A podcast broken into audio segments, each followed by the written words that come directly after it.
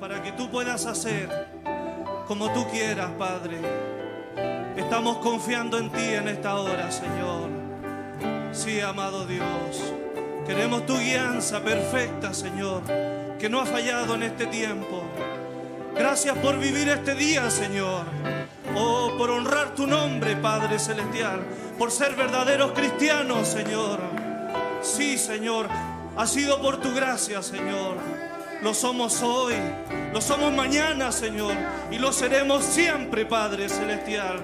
Oh, no estamos mirando para el lado, Señor, buscando adoradores. Porque aquí estamos, Señor.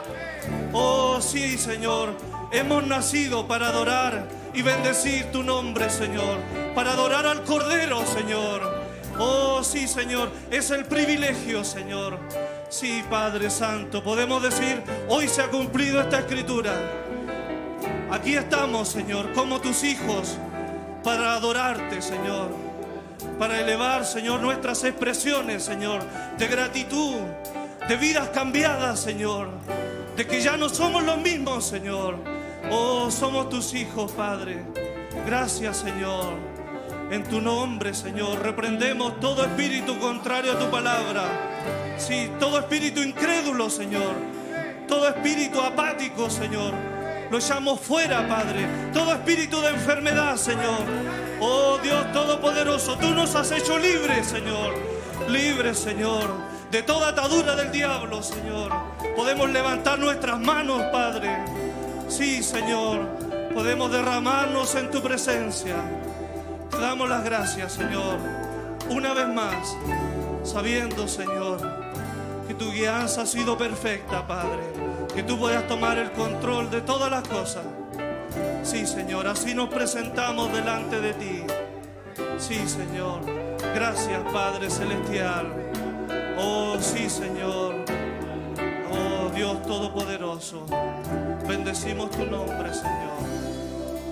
Y te damos las gracias. Sí, amado Dios. Santo es tu nombre. Santo es tu nombre, Señor. Gloria a, ti, Padre Santo. Oh, gracias, Señor. Abrimos este servicio, Señor, para tu honra y tu gloria, para que tu nombre sea glorificado, Señor. Sí, Señor, para que, para que tú seas exaltado, Padre. Toda la gloria es para ti, Señor. Te lo pedimos, Señor, en el nombre de tu amado Hijo Jesucristo. Amén. Amén. Gloria a Dios.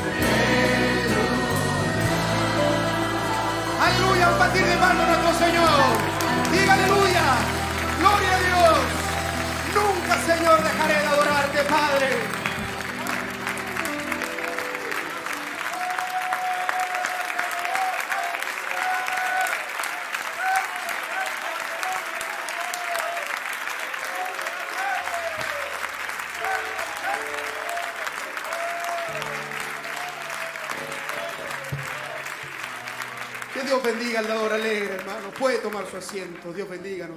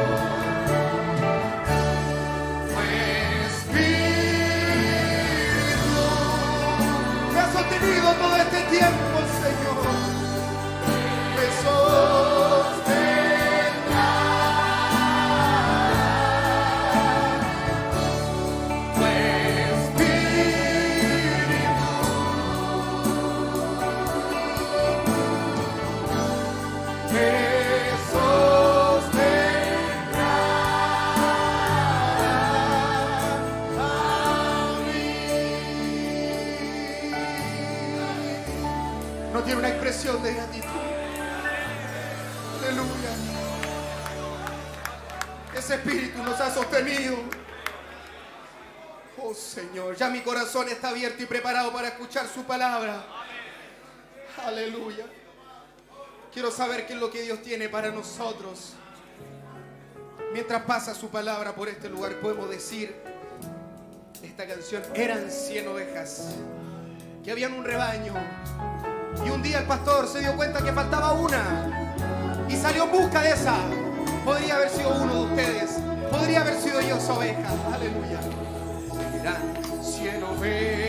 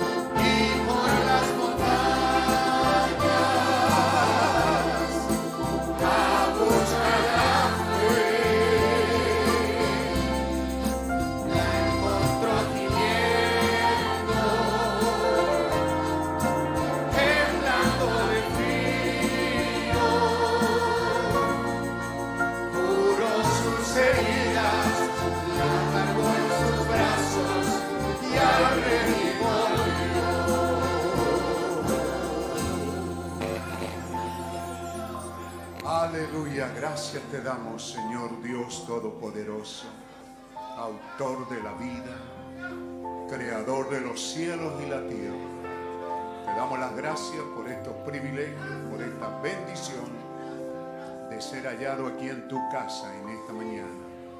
Gracias te damos, Señor. Con agradecimiento, Señor. También con arrepentimiento, Señor. Nos arrepentimos de nuestros errores, de nuestros pecados, de nuestras fallas, de nuestros desatinos, Señor. Tantas cosas humanas que hacemos, Señor, a veces consciente o inconsciente, pero venimos acogiéndonos a esa sangre derramada por el Cordero de Dios que quita el pecado del mundo.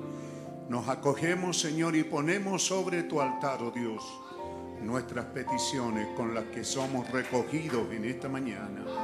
Que tú recibas, Señor, las acciones de gracia de tus hijos, de tu pueblo, Señor.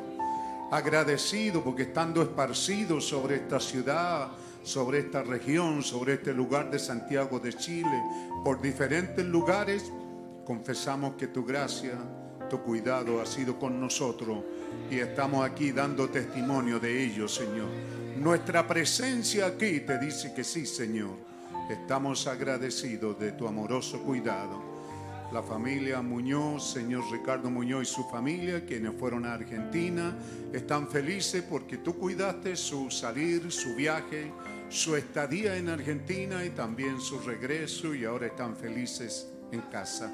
Recibe las acciones de gracia de ellos y que nosotros nos unimos a esa alegría de que el viaje haya sido feliz y bajo tu cuidado. Nuestro hermano José Belli, nuestra hermana Miriam agradecen, Señor, ya que ayer en el día un accidente aéreo, Señor, que pudo haber afectado a muchos lugares en esos departamentos, pero confiamos que tu ángel estuvo allí cuidando de tus hijos y de tu pueblo. Gracias te damos, Señor. Recibe sobre tu altar nuestras acciones de gracia. Lo que tu pueblo ha traído, Señor, oraciones, acciones de gracia, sus diezmos, sus ofrendas, aquellos que hacen en amor, en fe, creyéndote, Señor, son depositados en tu banco y tu banco produce ganancia. Bendice como prometiste que lo harías, Señor. Ayúdanos con nuestras finanzas, Señor, con nuestros desatinos, en nuestras deudas, en nuestros malos negocios. Ayúdanos y levántanos, oh Dios. Provea y multiplica que nada falte en los hogares de tus hijos. Sánanos, Señor, y cúranos de nuestras heridas y sánanos de nuestras enfermedades. Más bien que pedírtelo, te damos las gracias porque disfrutamos de esa bendición tuya, de esa sanidad divina, porque hay bálsamo en Galaad en favor de tu pueblo. Gracias, Señor, por todas estas cosas que ponemos sobre tu altar. Señor, en el bendito nombre del Señor Jesucristo. Amén. Amén. Que Dios les bendiga, hermano. Saludo en el nombre del Señor Jesucristo. y hemos estado cantando una muy buena melodía. ¿Podemos abrir esa escritura por ahí por Lucas 15? ¿Alguien se acuerda? ¿Mm? Entonces estamos felices de ser hallados aquí en esta mañana. ¿Sí? ¿Todos llegaron felices? Bueno, algunos llegaron arrastrando, pero llegamos. Esa es lo que nos hace felices, que estamos aquí. Con el cambio de horario, algunos habrán llegado medio soñolientos también, pero felices. Amén. Gracias al Señor.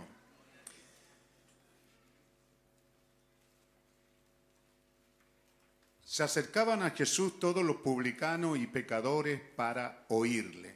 Esa es la gente que se acercaba a Jesús, para oírle. Y los fariseos y los escribas, esos venían para criticar y murmurar, ¿cierto? Es precisa la escritura, ¿verdad? Así que ahí usted tiene que ubicarse en qué silla está. Dice, y los fariseos y los escribas murmuraban diciendo, este a los pecadores recibe y con ellos come. Entonces él les refirió esta parábola diciendo, un hombre de vosotros, teniendo cien ovejas, si pierde una de ellas, no deja las noventa y nueve en el desierto y va tras la que se perdió hasta encontrarla. Y cuando la encuentra, la pone sobre sus hombros gozoso. Y al llegar a casa reúne a sus amigos y vecinos diciendo, gozaos conmigo, porque he encontrado mi oveja que se había perdido.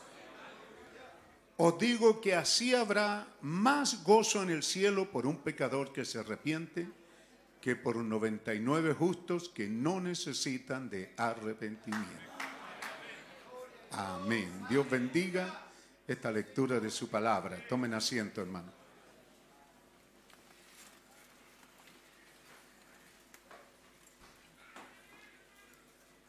¿Sacaron completo? A ver, ¿qué dice esta?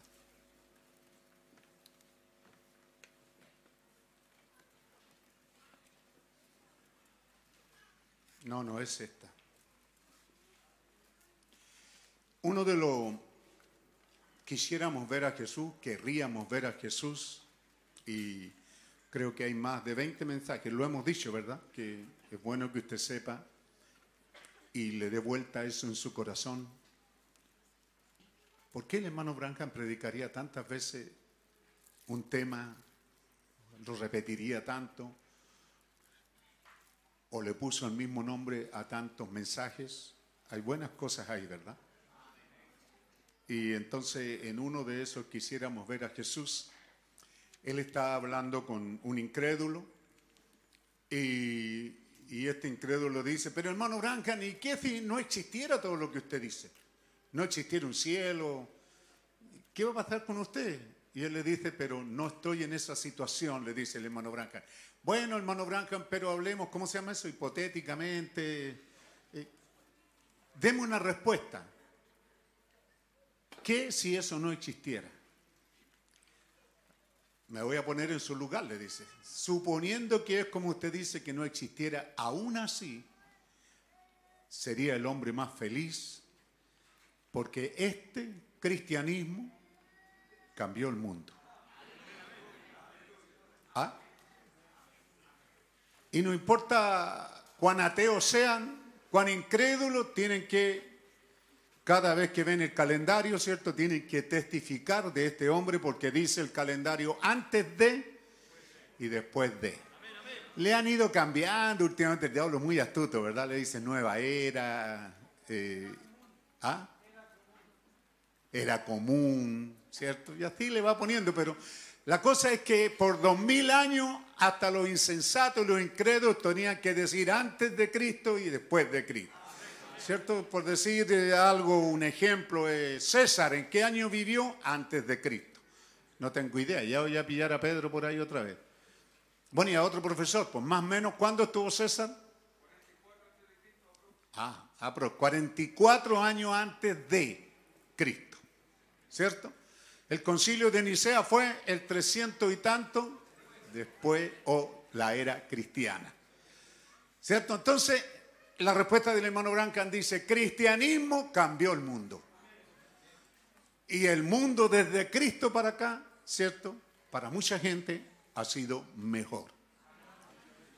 Las mujeres eran tratadas de cualquier cosa menos de seres humanos. Cristianismo les dio una posición. La familia no existía como tal y ahora sí, yo tendría que, y lo hago, dice, si no existiera, viviría cristiano y viviría predicando a Cristo porque me ha dado una familia, me ha dado una esposa, me ha dado una moral, ¿cierto? Una forma de vida. ¿Es correcto?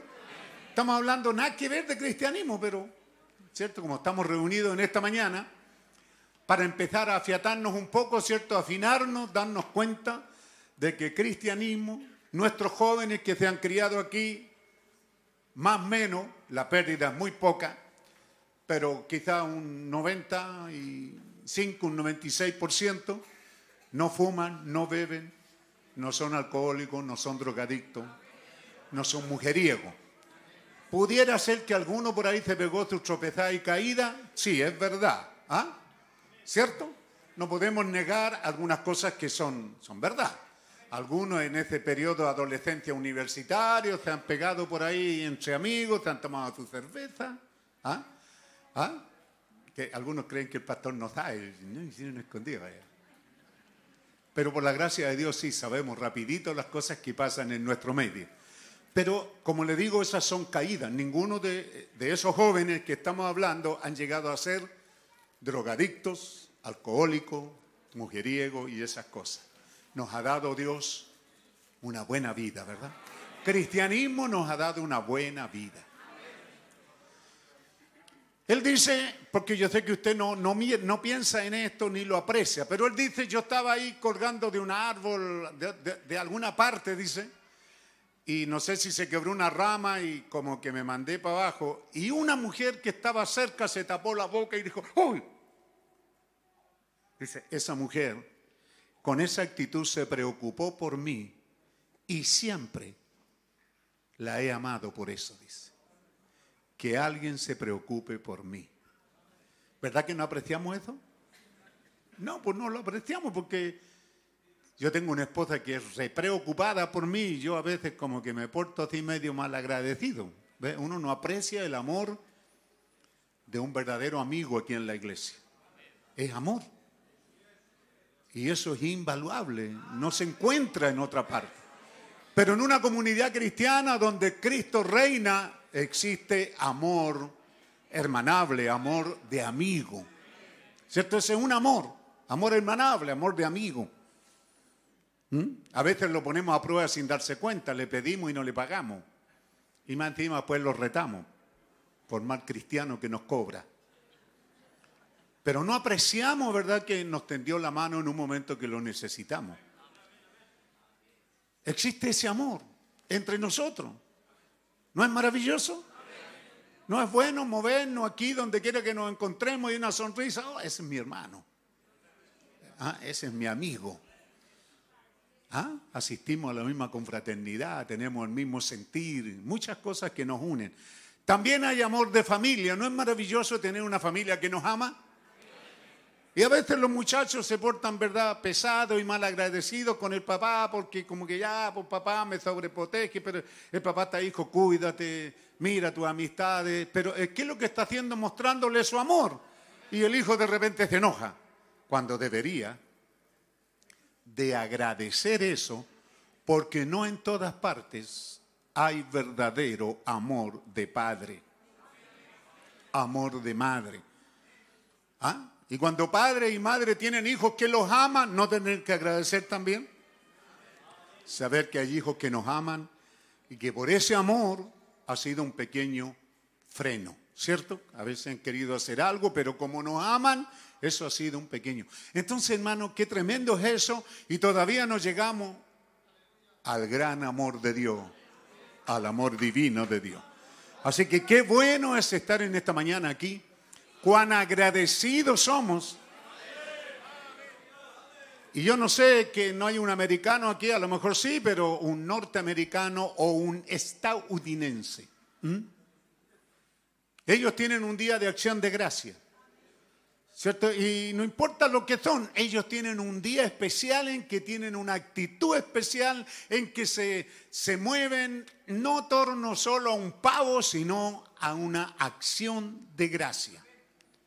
¿Cierto? Usted ve aquí viene el 18 y usted no va a encontrar a ningún chileno agradecido por este país porque quienes tienen que agradecer son los Lucy, los Edward, los que son dueños de este país, pero los demás no tienen mucho que agradecer. Así que, ¿qué es lo que hacen? A tomar 10 días, que es bueno, después a estar un año pagando. Ese es el chileno, pero que tenga que agradecer. No, usted no va a encontrar chileno ahí en la ramada. Estoy aquí porque estoy agradeciendo qué. ¿Ah? Si esta nación es una nación única en el mundo que tiene cosas muy buenas, pero también políticamente es única porque fue fundada sobre el mayorazgo de unos pocos dueños. Los demás son materiales nomás. Miles de soldados fueron a la guerra ya con Perú, Bolivia. ¿Ah? Esos miles que volvieron, la política, el gobierno, el Estado y los que se hicieron ricos, ni un metro de tierra para sepultarlos le dieron miles de soldados. Murieron de hambre en nuestras calles. Todos esos que dice la historia que fueron héroes y que pelearon allá y ganaron la guerra, el gobierno, el Estado, las empresas no les dieron, bueno, ya dos metros que sea entonces, pero son un metro cuadrado porque son dos metros por cincuenta, ahí cae uno. Si usted lee algunas historias se va a dar cuenta que murieron mendigos, murieron de hambre. ¿Ah? Se tuvieron que transformar en asaltante algunos, porque el Estado no les dio nada. Sin embargo, por lo menos el ejército romano, ¿para dónde se arrancó Pedro Amán? Ah, ¿cierto? Cuando conquistaban un país, los romanos les daban tierra, ¿cierto? Y también les pagaban, eran soldados pagados, pero aquí solo porque eres chileno nomás. ¿Ah? Así que por eso volvemos al tema no hay mucho que agradecer este 18, hermano. Pero los creyentes tenemos un calendario ahí y sí deberíamos ser agradecidos con Dios porque somos una familia, porque tenemos amigos. Aquí hay hermanos que vienen de Venezuela, yo creo doblemente agradecidos, llegan aquí y hay una iglesia. Y ni siquiera una, porque si son medio, medio, ¿cierto? Llevado a su idea, hay varias iglesias, pueden elegir la que quieran. ¿No es maravilloso eso? No le vea el lado positivo, vea el buen lado, saber de que usted fue recogido por la gracia de Dios. Y cuando fue recogido, había un redil, había una iglesia, había un pastor. ¿No da gracia a Dios por eso? Deberíamos de ser agradecidos. Así que de este, uno de los mensajes que quisiéramos ver a Jesús predicado en el año 1960 es donde el hermano Brancan enfrenta este hecho, ¿cierto? Si no existiera cielo. Él dijo, aún así, le serviría toda mi vida porque la vida que vivo como cristiano es la mejor vida en comparación a la vida que vive el mundo. Amén.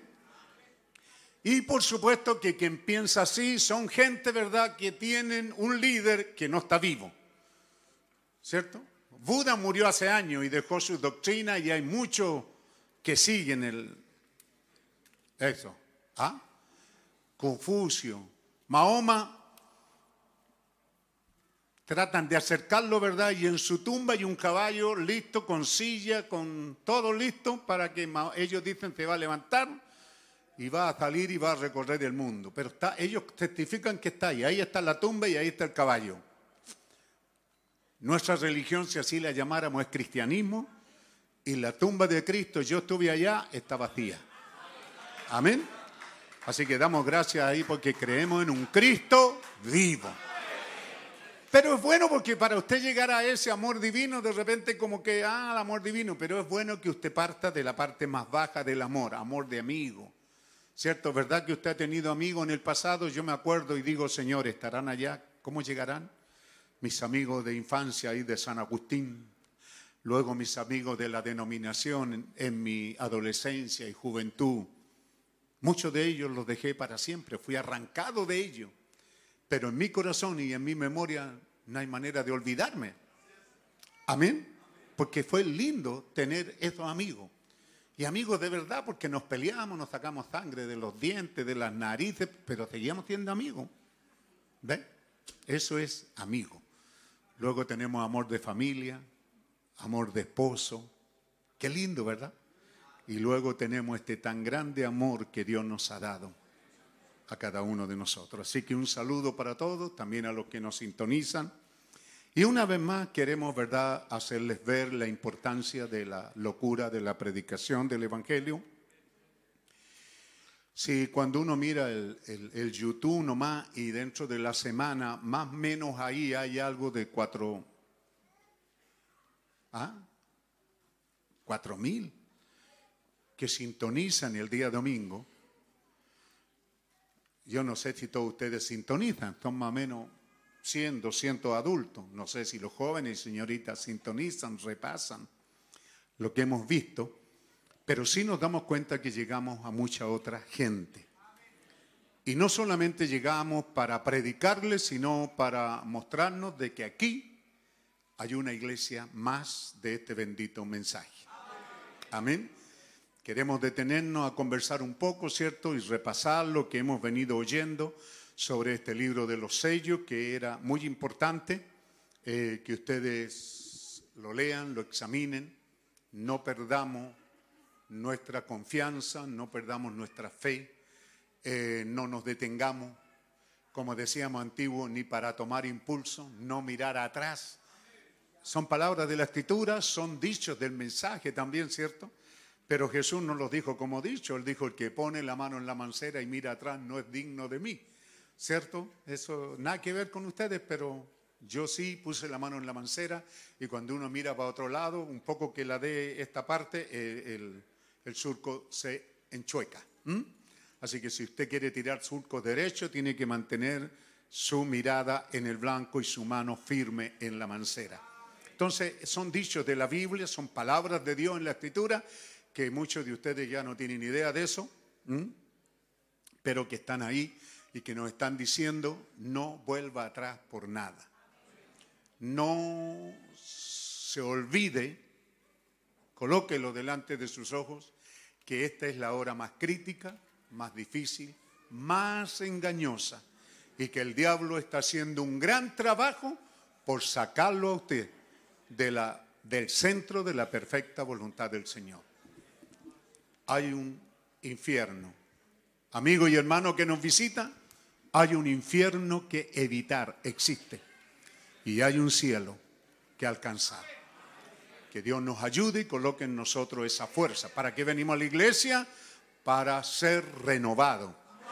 Para alimentarnos con esa palabra que nos dé el ánimo para una jornada más.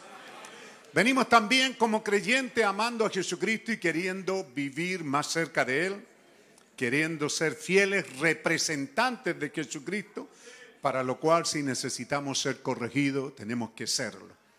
Cuando hemos visto, ¿verdad?, que a veces hay una dejadez en nosotros, ya viene la primavera, ¿cierto? En Chile el tiempo ha cambiado, pero no importa, en cuanto a tiempo estamos hacia la primavera, los grandes fríos más temprano que tarde deberían de pasar, así que ojalá que usted comience ya a dedicar un mayor tiempo al servicio divino.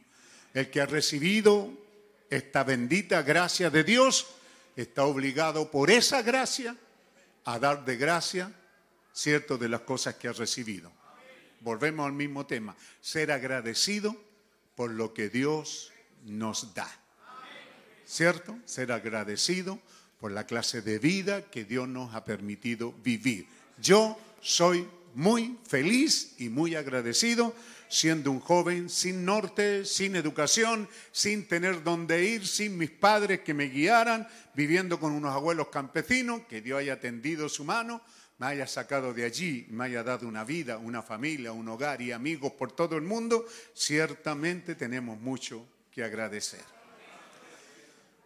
Usted dirá, yo no tengo amigos por todo el mundo. Bueno, pero usted si supiera cuántos los sintonizan y los están viendo y los conocen ahí y hasta saben cuándo no están. Cuando usted desaparece un tiempo, dice, hermano, y la hermanita no está. Ah, y a veces preguntan, ¿ves? Porque nos están mirando y sintonizando. Y el solo hecho de permanecer es una buena predicación para aquellos que no permanecen, saber que hay un lugar que está presente. ¿Cierto? aquellos descarriados, que bueno haber regresado y estamos aquí todavía, creyendo estas mismas cosas que por la gracia de Dios nos ha concedido.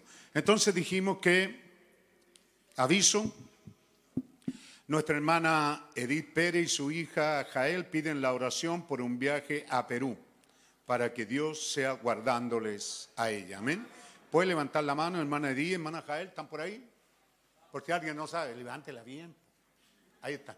Dios bendiga a nuestras hermanas, ellas son del lugar de Trujillo y estarán visitando seguramente la familia y los hermanos. Bendito Dios, también hay amigos, ¿verdad? Este mensaje es tan rico, hermano. Donde usted va, se va a encontrar. Eh, es bien difícil irse a un lugar donde no haya hermanos del mensaje. Nuestra hermana Gloria Zagal también pide la oración por su madre Eliana, de 82 años, para que Dios obre gracia, misericordia en ella, ya que tiene un cáncer terminal. Y usted sabe, el cáncer terminal es la edad. ¿Cierto? Si alguien pregunta, de acuerdo a la Biblia, está en el tiempo. Solo Dios sabe cuánto tiempo adicional Él nos dará y para qué. Amén. Nuestro hermano Andrés Soto entonces cita ensayo. Los jóvenes están viajando a Freire en, dos semanas más ya. Sí, por falta, ¿cierto? Así que que Dios prepare a los jóvenes y les ayude. Y yo dejé un libro ahí a mano que está mostrando. ¿Llegó hermano Martínez? Más encima. Dígale, llega tarde y todavía no viene al culto. Dígale que dije el pastor, ya lo pillamos todo aquí. ¿Ah? Entonces hace un buen tiempo atrás, iglesia, no sé, hace un mes, dos meses, no sé, el hermano Jorge Flores me mandó ese libro y tiene un precio. Es una recopilación, recopilación histórica de los mensajes predicados y de los eventos hechos manifiestos. Es muy buenísimo. Y la verdad es que yo lo tengo ahí y se me ha olvidado porque vino el hermano Elías y le acerruchó el piso al hermano Flores. Porque dice que lo tiene más barato. y eso es lo bueno entre hermanos, pues hermano. Para los que, ¿cómo le diríamos a los que están en el internet acerruchar el piso? Una palabra tonta que dije ahí. ¿Ah? Competencia. Eso, entró en competencia. Pero ellos no están ganando, hermano. Sencillamente el hermano Jorge Flores, su hijo, su hija, con su yerno, ¿verdad? Tienen una imprenta para que usted mande a hacer cualquier trabajo que ellos tienen y el mensaje que usted quiera. ¿Cuánto sale, hermano Roberto Martínez, ese mensaje? A mí se me olvidó, no sé si usted se acuerda. Ya lo pillamos que llegó tarde, así que acérquese nomás. No, no, no, ese no, el, el de recopilación histórica, lo dejé por ahí encima. Uno grande que está así, que es como un libro. Y entonces el hermano, gente que ha entrado en competencia muy leal en el mensaje y muy buena, nuestro hermano Elías, él tiene imprenta eh, profesionales, ese. ¿Y qué me puedes decir de este libro? Este es un trabajo. Buenos días, hermano, Dios les bendiga. Un poco tarde. Sí. Ya, nada más. Este es un trabajo de recopilación que hizo un pastor donde vienen detalles de la vida del profeta y el ministerio de él. Este fue hecho en Alemania. Y el valor es sobre 20 mil pesos, es lo que hace la- el trabajo que se hizo. No se le paga al autor. Pareciera que no, ¿no? Él dio. Entonces, es un trabajo bárbaro, sí, ahora que me acuerdo, lo hicieron en Alemania. eh, hay una, creo que vimos un pequeño video también, ¿no? De esta. Entonces, es un libro, ¿ves? Que más o menos tienen que anotarse con Mano Martínez, preguntarle a Elías, yo no me acuerdo, creo que cobra algo de 10, 15, no sé, pero lo sacó más barato. Porque usted sabe, con ese creyente, se consigue hojas más baratas, tiene eh, eh, imprentas muy profesionales, también el hermano Jorge Flores. Aparte del hermanito que vino de Trinidad, ¿cuánto se llama que trajo una imprenta para acá? Chris? Richard. ¿Se acuerdan? Él estuvo aquí también en un culto, él trabaja en el evangelismo y anda ofreciendo, pero luego nos dimos cuenta que el trabajo que ellos hacen es muy primario, es para iglesias pequeñas, pobres, que no tienen esas máquinas, ellos las ofrecen. Le dijimos que no las trajera, pero él quiso traerla, porque junto con traerla quería estar también con nosotros, con los hermanos, llegó hasta Concepción, creo. Eh, pero entonces los hermanos que trabajan, yo no trabajo, ¿cierto? los hermanos que trabajan en esto, como el hermano Elías, el hermano Jorge Flores, prácticamente la máquina que él está ofreciendo es muy primaria, muy... ¿Ah? Claro, muy básica.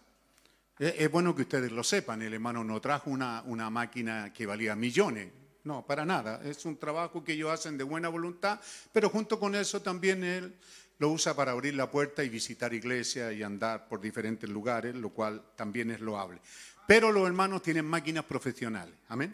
Y todo, ¿cierto? Hermano, predicador, que ama este mensaje y lo estudia, debe de tener ese libro. Yo no promuevo, el púlpito no es para promover libros, pero ese es un trabajo hecho por el ministerio en, imagínense ustedes, en Alemania, hace varios años atrás, de ahí fue sacado el inglés, del inglés está hoy día en el castellano.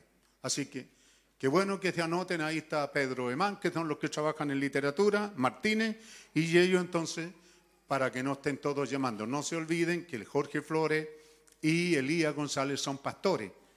Tienen sus trabajos, viven saliendo, viajan bastante, trabajan bastante. Así que no es que seamos especiales, vamos a hablar un poco de eso hoy día seguramente. No es que seamos así gerentes que la gente no tiene que hablar conmigo, pero usted no tiene por qué estar molestando a ese pastor.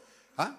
Usted tiene aquí una línea de encargados que hace contacto con él. Por lo menos yo, como su pastor, no quiero saber que usted está buscando líneas alternativas. Aquí hay hermanos que hacen ese enlace, Pedro Man, hermano Martínez, comunique, si usted quiere este folleto, dígale a ellos que ya lo encarguen.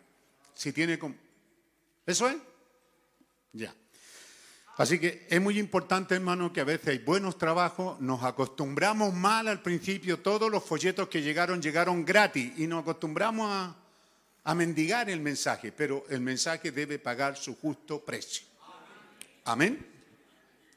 Así que eso y otros datos más van a quedar en manos también de los encargados, porque somos eso, por la gracia de Dios, una iglesia ordenada. Hay un mensaje al cual haremos alusión, quizá entremos un poquito, a lo mejor solo tocaremos, ¿cierto? Es, ¿por qué fue a pastores? Y el hermano Brancan dice, es un tema inusual, realmente es algo raro lo que yo voy a hacer, dice en este mensaje, ¿por qué fue a pastores? Hay otras cosas muy importantes que están aquí.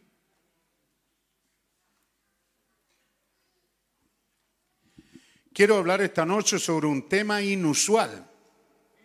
Pues a veces uno encuentra a Dios en las cosas inusuales. Él hace cosas de manera inusual, no de la manera usual. Es de la manera inusual en momentos inusuales, escenas inusuales. Él es inusual. Amén. Él no es una cosa común, ¿verdad? Siempre la sabiduría de Dios es tremenda. Así que si Dios permite llegar hasta esto, yo no sé, pero es un problema para el pastor porque estamos leyendo los sellos, ¿verdad? Y al leer los sellos nos damos cuenta que al llegar al primer sello, ya vimos el gran drama que hacen Mensaje de la Brecha. ¿Cuál es el gran drama? Que es un libro secreto, un libro sellado. Y que este libro es de re, es el libro de redención. Es el libro donde están escritos el nombre de los que son salvados. Y es un libro que está en las manos del Dios Todopoderoso. El cuadro de aquí, de Apocalipsis, es verdad que en la mano del Dios Todopoderoso hay un libro y hay un reclamo. No es reclamo. ¿Cuál es la palabra? Ustedes dos ancianos, ¿cuál es la palabra? Pregón. Un pregón es un anuncio, es un llamado a atención. ¿Cierto? Es como cuando en el oeste iban poniendo ahí, decía, se busca, ¿cierto? Decían, se busca, Julano tal, se paga tanto. También el pregón que hacían los reyes cuando mandaban un heraldo a poner los avisos a los pueblos. Aquí hay un pregón que dice, hay un libro y que se presente. Hicimos un drama maravilloso y no me canso de hacerlo. El hombre capaz, que califica, que es digno. Entonces, hay varias cualidades que tiene que reunir. Una de ellas la reúne Satán y es el primero en pasar allá en el libro de Ruth. Esto tenía que haber tronado en el libro de Ruth, ¿cierto? Es llamado fulano. Que se presente fulano porque él tiene derecho a este libro. Pero no era digno, no era capaz, no calificaba. ¿Cierto? Entonces pasó el cordero. Pero el anciano dijo que es el león. Es muy importante eso porque es un tiempo extraño, hermano. ¿Ah? Es un tiempo extraño. Usted tiene que ser muy cuidadoso porque estaba, estaba prometido para esta edad final, ¿verdad? ¿Cómo es que él aparecería a la novia con este mensaje final? Jesucristo, en una manera secreta, viniendo para revelarse a la novia. Entendemos que viene como una nube que es la que tenemos ahí. ¿cierto? Esa nube de ángel es una nube que causa tropiezo en mucha gente. ¿Ah? Es importante tener claro los eventos. Porque esa nube apareció antes de que el hermano Brancan fuera. Cuando el hermano Brancan se entrevista con esos siete ángeles, ¿cierto? Ya esta nube había sido fotografiada. Entonces algunos dicen esa nube es la que vio aquel, aquel día cuando el hermano Branham fue levantado en esa tumba, en esa nube, pero no. La historia con el tiempo ve, vamos avanzando y se comprobó que no. En, en, la revista sale antes y el profeta está diciendo que Dios da señales en los cielos primero, después en la tierra. Pero él certifica que esta nube que fue sacada antes es la misma que él vio aquel día que fue alzado, ¿verdad? Es la misma. Pero esa nube no es el cumplimiento de Mateo 24, porque por año, aquellos que estuvieron conmigo en Palmilla, ¿se acuerdan? Que le cambiamos algo. En las nubes ya se vio. Y después nos dimos cuenta que no. Está bien como está. En las nubes se verá en aquel día final. Entonces sabemos que Él aparece en las nubes en la hora final, ¿cierto? Cuando Él viene a los judíos. Por eso es que el primer sello es importante porque Él está haciendo las dos cosas.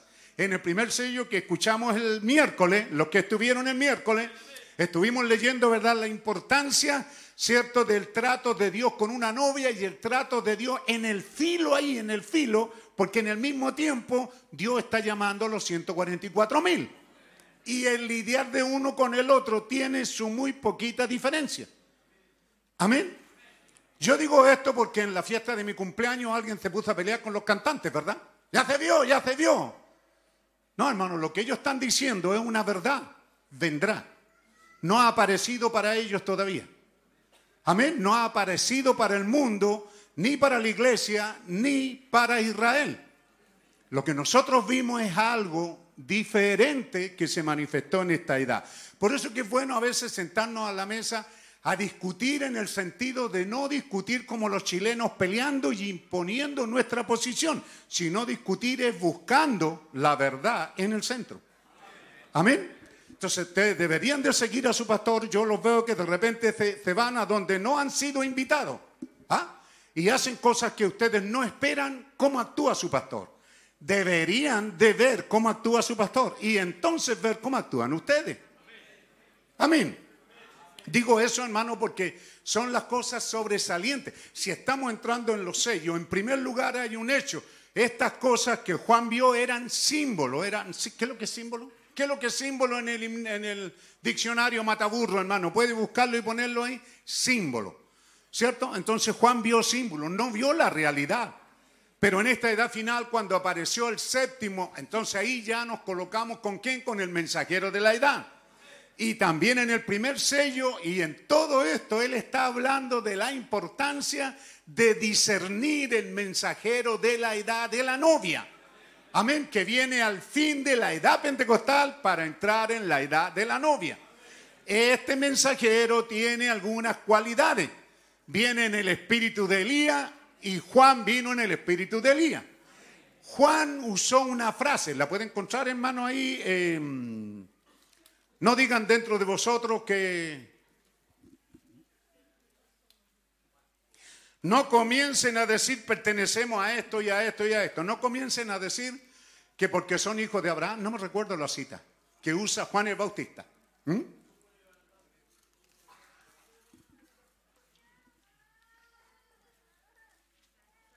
Así que bien, este mensajero que tenía que venir, ¿cierto? Para el tiempo cuando el Cordero diera a conocer estas verdades, ¿cierto? Sacándolas del símbolo para transformarlas en mensaje, sacándolas del misterio para comenzar a revelarlas. La revelación está compuesta de dos partes, ¿verdad? Cuando Dios le da a usted el conocimiento y cuando es hecho manifiesto. Y hasta el día de hoy están esas peleas dentro del mensaje de que algunos dicen ya está manifestado, ¿ah? y hay algunos que dicen que ya están raptados y pueden hacer lo que quieran porque ya están manifestados. Pero la verdad es que estamos bajo una revelación de un rapto, pero estamos aquí todavía. ¿Le queda claro? Tengo el rapto en mi corazón, es una revelación que me está animándome a arreglar mi vida para irme a casa. Esa es una revelación. Usted tiene que orar porque la revelación del rapto le caiga en su vida, la revelación de saber que su nombre está ahí y que usted se va en el rapto. Usted tiene esa revelación, va a comenzar a vivir de acuerdo a la revelación. Pero eso no ha sido manifestado todavía. ¿Por qué? Porque estamos aquí. ¿Es verdad? Ustedes que son casados duermen con su mujer. Mujeres casadas viven con sus maridos y así. ¿ve? Entonces hay, hay muchas cosas. Usted se levanta a trabajar. Entonces no diga que está raptado en ese sentido, pero en cuanto a la revelación, sí, en cuanto a la revelación, el rapto está en mi corazón. Yo estoy en el rapto, estoy allá en cuanto a revelación, pero estoy consciente que no ha sido manifestada todavía. Aleluya, es importante. Porque la gente tuerce las cosas y luego las hace. No, si ya, ya está manifestado. Entonces él está hablando, note usted que cuando el primer sello es abierto, ahora nos trasladamos al primer sello. Eh, ¿Qué capítulo es? ¿Seis? Y un trueno dijo, ven y ve. ¿Cierto? Y habla ahí de los cuatro seres vivientes. Rápidamente, ¿dónde está eso? ¿Estamos en Apocalipsis? ¿Seis? ¿Cómo dice? A memoria pudiéramos citarlo. ¿Cierto? Y el primer ser viviente con una voz de trueno me dijo, ven y ve. El hermano Branham dice, cuando Juan oyó el trueno, debió de haber saltado, brincado. ¿Qué más? Tiritado, temblado. Usted sabe ahí en el blog, usted escuchó la noticia, ¿verdad? Cayó un avión. ¿Ah? Estábamos aquí cuando alguien, hermano, ahí cayó un avión alrededor de los hermanos. Ya le dije, llame por teléfono y pregunte si viven. ¿Ah? Entonces cuando escuché a, a Manrique Eduardo, me dice, pastor, no se sintió la voz del motor, sino que sentimos una cosa así que... Dice, fue una cosa espantosa, una cosa terrible y... Ah, que conmovió hasta, hasta, lo interno de lo emotivo, ¿me entiendes? Esta cosa que te da miedo, que, no sabes dónde está, es algo que te sorprende cuando el avión cayó y pasó por la cabeza, por decir así, de Manrique y cayó a metros antes del hermano. Si pasa un poco antes ese edificio, hubiera caído de lleno en el edificio de los hermanos. Entonces ve usted, cuando hay un ruido, cuando hay algo, ¿cuál es? Usted dice, no, no pasa nada. Si es lo mismo cuando usted va caminando y alguien imprudente le toca la bocina fuerte. Si se la toca toda, le está avisando. Pero nos falta que... Usted le ponen los pelos de punta así, dan ganas de ir. ¿Es correcto? ¿Lo tiene, hermano? Tampoco. Arriba. Vi cuando el Cordero abrió uno de los sellos y vi a uno de los cuatro seres vivientes decir con voz de trueno. Entonces dice, Juan debió de haber saltado porque escuchó un trueno. ¿Es correcto? ese trueno que sonó en ese momento está llamando para mostrar un evento futuro, un secreto, un misterio. Ven y ve. ¿Es correcto? Pero en Apocalipsis 17, entonces la gente confunde ese trueno con el otro trueno. Porque lo que él está mostrando es que un trueno, y un trueno es la voz de Dios. ¿Por qué? La conecta con Juan 14, hermanita. ¿Y a qué me estoy refiriendo en Juan 14? Cuando vinieron los griegos. ¿Y qué dijeron los griegos? Quisiéramos ver a Jesús. Y cuando Jesús supo que los griegos, no los hebreos, los griegos, lo andaban buscando, entonces él dijo, mi hora ha llegado. ¿Cierto? Un cambio. Ese, e, eso sucedió un cambio porque entonces Jesús clamó, glorifica a tu Hijo. Y un trueno dijo, lo he glorificado y lo voy a volver a glorificar. Ese trueno, ¿qué es lo que es? La voz de Dios. Este trueno de, de, Apocalipsis 6, ¿qué es lo que es? La voz de Dios. Pero los siete truenos de Apocalipsis 7 son la voz de Dios, pero son distintos. Sonaron ta, ta, ta, ta, ta, ta, ta, ta, Siete truenos. Ahora, ¿para qué son estos truenos? Tienen una razón específica. Están unidos al mensajero. ¿Cierto? Porque los siete truenos son para producir aquello que nos falta. Ahora, ¿pero dónde nos detuvimos? En que Juan, en el espíritu de Elías, ¿cómo sabemos que el mismo espíritu que estaba en Juan estaba en Elías? ¿Ah? A ver, hermanita, hay dos cosas, ¿verdad? Que estuvo en contra de las mujeres pintadas, pelo mocho, mal vestidas. Correcto, mujeres seductoras. Wow, ustedes se ponen al tiro, ¿cierto? Bueno, pero igual. Es importante. Elías estuvo en contra de Jezabel y Juan estuvo en contra de Herodías y le costó la cabeza. Pero lo que está diciendo es que usted vea la naturaleza del profeta mensajero o del pastor. La naturaleza es la misma de Elías. Elías estuvo en contra de las mujeres, póngale atención ahí, que se pintan, que se cortan el pelo, que andan vestidas inmoralmente y que andan seduciendo hombres mujeres inmorales. Ese fue Elías. Y lo persiguieron a muerte. Luego viene Juan y muestra la misma característica. ¿Correcto? Y luego viene William Branham en este día y fue rechazado por lo mismo. Amén. Entonces ve usted usted está identificando al mensajero no porque él dice que es, sino por la naturaleza. Pero también hay otra cosa. Juan estuvo en contra de las denominaciones. Porque no digan ustedes que porque son hijos de Abraham. ¿Ve? Porque no es que yo soy pentecostal, no es que yo soy católico, no es que yo soy bautista. Pero ese, ustedes saben, hermano, aquí y... ¿A dónde me están filmando? Ah, me puse famoso ahora. ¿Ah? En la quebrada de la Gía ya, ¿cierto? Para que sepan que hay otra identificación ahí.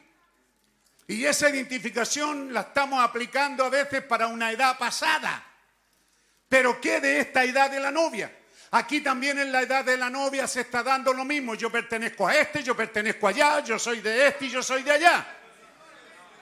Entonces, la característica que estuvo en Elías en contra de la denominación también la tuvo Juan. Cuando Juan estuvo en contra de la denominación, cuando dijo, no digan ustedes que pertenecen a... ¿Ah? No, estamos contentos de saber que allá en Perú, en Venezuela, allá hay, iglesias y esto y lo otro. Pero yo no pertenezco a, porque el mensajero de la edad no nos vino a meter a ninguna iglesia. Su mensaje es para meternos en Cristo, no a una iglesia. Más bien estuvo en contra de las iglesias. Entonces, qué, rico es que usted tenga en mente que no se olvide que hay cosas que identifican al mensajero. Entonces usted no puede venir a esta iglesia y creer que está en una iglesia denominacional. ¿Ah? En la cena pasada vi una linda damita con un vestido más arriba de la rodilla, rodilla. La dejamos. Pero es muy posible que en una próxima cena le digamos que se vaya a sentar. Y a lo mejor le vamos a decir a los papás también. Porque si no están poniendo cuidado en que venimos a las cosas sagradas de Dios y que somos creyentes de un mensaje, lo que nos une es el mensaje. ¿Ah? ¿Hace cuántos años vino el precioso hermano de Brasil predicando y aquí había una juventud bonita, 30, 40 jóvenes, y él se movió entre los jóvenes y de repente voy llegando yo y grita, y grita, juventud peraltista, ra, ra. Yo le dije, para eso. Aquí no hay juventud perantista. No, pero es que una broma. No, no, no, le dije, ni en broma. Aquí somos cristianos, esta iglesia no, yo no pertenezco a Peralta, yo no pertenezco a esta iglesia, yo pertenezco a Cristo. Pero soy feliz de tener un lugar a donde asisto. Soy agradecido con Dios por tener un ministerio que me alimenta. Aleluya. Pero no tengo mi pertenencia ahí. Oh, hermano. Qué tremendo. Eso es lo que él está diciendo en este mensaje, la importancia que empieza a hablar, fíjese usted en la naturaleza. William Branham no viene para comenzar una nueva denominación. Amén. Entonces usted tiene que conocer la naturaleza, eh, el ADN. ¿Ah? Por todo el mundo hay gente que puede levantarse, hombres que se levantan y dicen, yo soy un pastor, pero vea su ADN, vea su naturaleza. Por eso ve, esto nos mete directamente en un mensaje que deberíamos de tener presente cuando nosotros hablamos de un tiempo o de una acción de gracia. Agradecer a Dios por lo que Él nos da. Tiene que tener establecido, ustedes iglesia tienen derechos que Cristo ganó en la cruz para ustedes. Y en ese derecho usted tiene el derecho de elegir músicos. Si hay uno que no le gusta la iglesia, puede decir hermano, ese no. De elegir sus, oficiales de finanzas, de elegir sus, sus oficiales de agua. Usted tiene el derecho, eso usted los elige. Pero no se atreva usted a elegir un pastor. Porque usted le quita la autoridad a Dios. Es Dios el que dijo. ¿Podemos continuar, hermano, allá arriba? Jeremías 3.15. Arriba. Bueno, yo quería con este, pero está muy alto. Tendría que crecer un poco. ¿Ah? Pero es para cuando lea. Así que yo creo que vamos a ver si compramos para poner aquí el micrófono.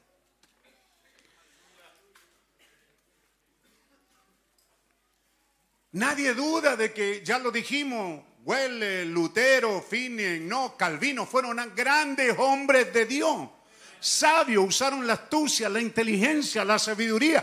Dios bendijo eso. Pero todos ellos, todos ellos comenzaron una denominación.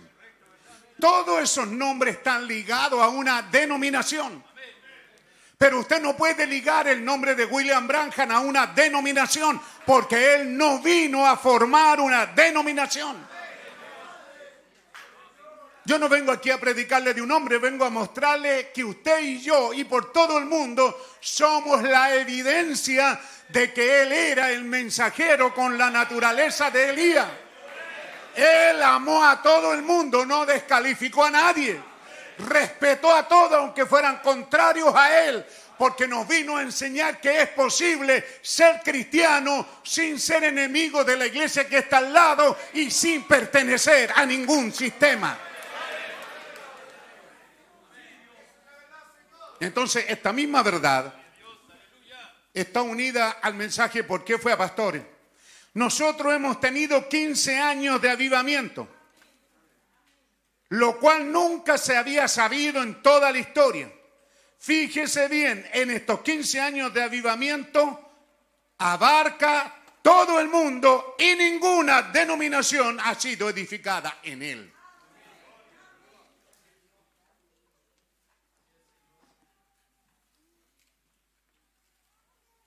¿Cuánto es esto? 64. Manita, él está predicando esto el 64, le digo. ¿Cierto? Y él dice que este avivamiento tiene 15 años. ¿Cuándo comenzó?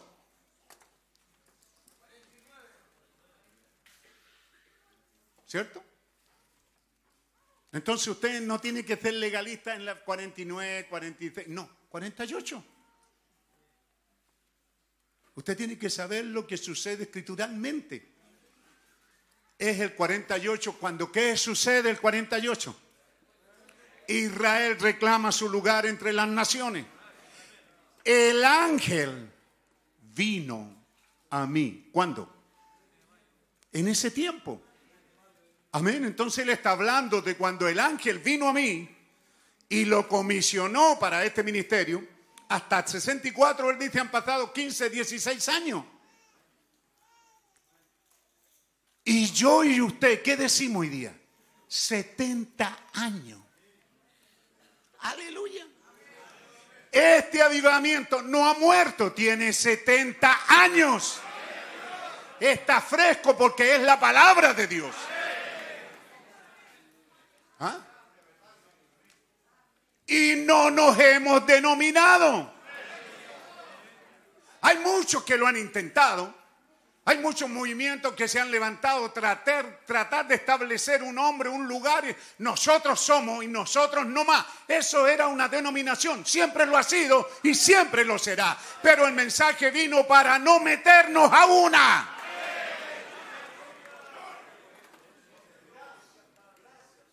Es lo que el diablo con su engaño y su mentira por todos estos años ha venido tratando de decirnos cuando se ha levantado uno. Y 30, 40 o 100 han dicho, ese es el mensajero de la edad, ese es el ángel, ese es, ese es fe, ese es esto, ese es lo otro. Y como no hayan lugar, le ponen el octavo mensajero, esto y lo otro, pero esto es denominación. Y Dios tiene que probar que lo es, no va a sobrevivir, no va a prosperar, tiene que morir porque toda denominación es maldición y está condenada a muerte. Oh, hermano. También se ha juntado un grupo de pastores para decir nosotros más y los de allá no. Y van a hacerse pedazos y van a morir porque el mensajero no vino a construir una denominación, vino a traer vidas a Cristo. Pero sin embargo también estableció que Dios mismo, ¿cuál era la cita que dimos? Jeremías. Es un derecho que se arrojó Dios. Amén. ¿Quién va a discutir? El hombre necio discute y pretende mostrarle que el hombre es más inteligente que Dios. Pero Dios dijo, yo os daré pastores según mi corazón.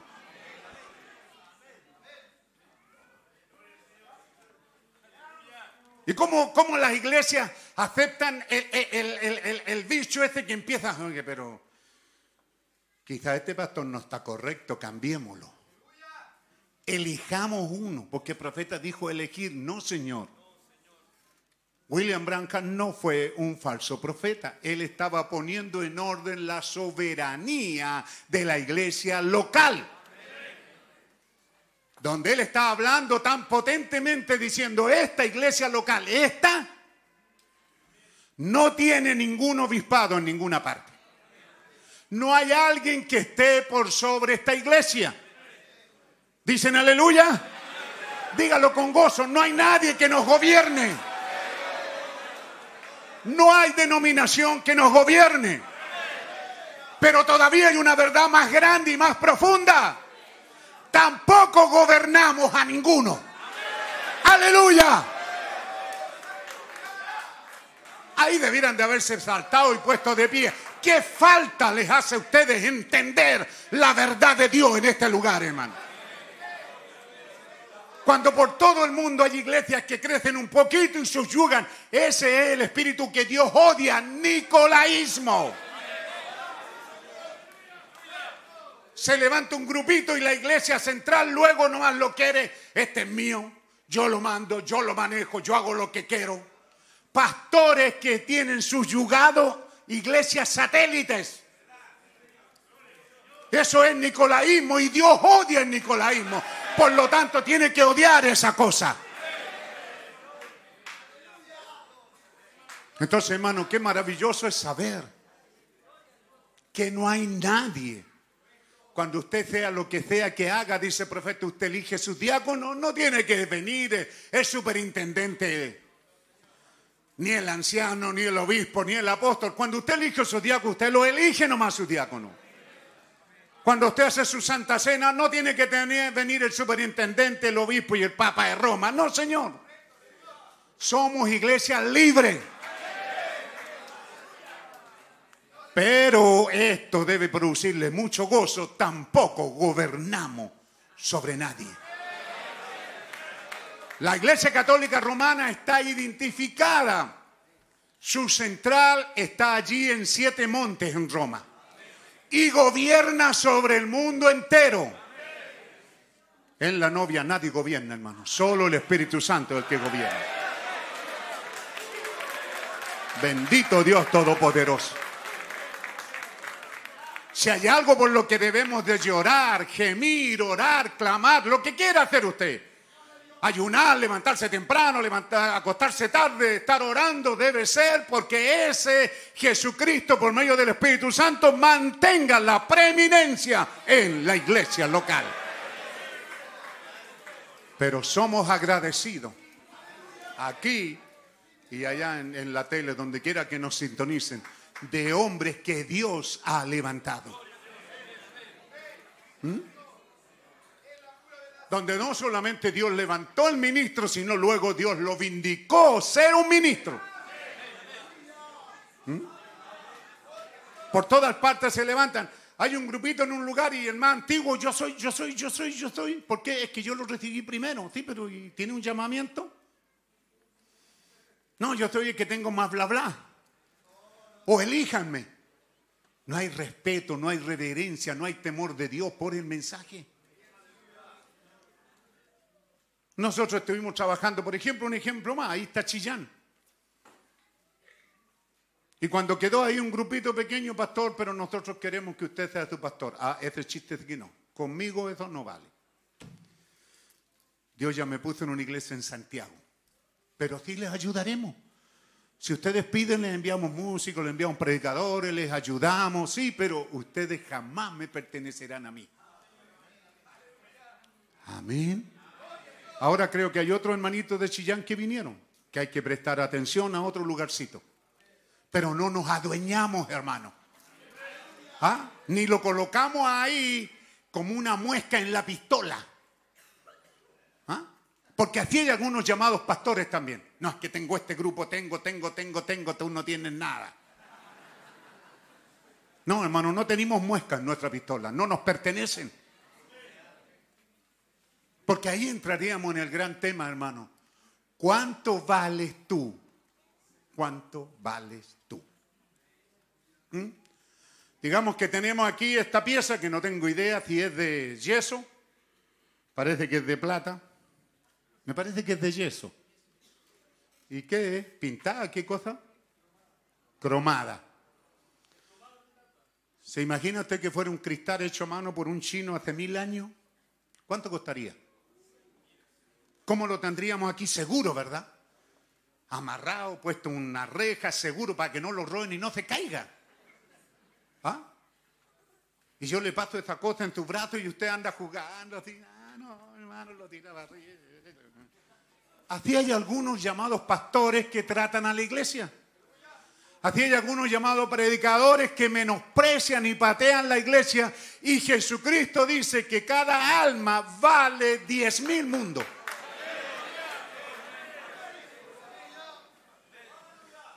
Si tú vales diez mil mundos, si en verdad vales diez mil mundos para Cristo, ¿te va a mandar a cualquier lugar? ¿Te va a mandar a cualquiera que te predique? Aleluya. Entonces algunos de ustedes se menosprecian a sí mismos. No, es que no valemos nada, da lo mismo, pastor. ¿Cómo va a dar lo mismo, hermano? ¿Eh? Somos miembros del cuerpo de la novia elegida de Jesucristo. Entonces, bueno que cuando entramos a este tema, mirar, ve, él está diciendo aquí y yo, y yo lo puse así, lo, lo,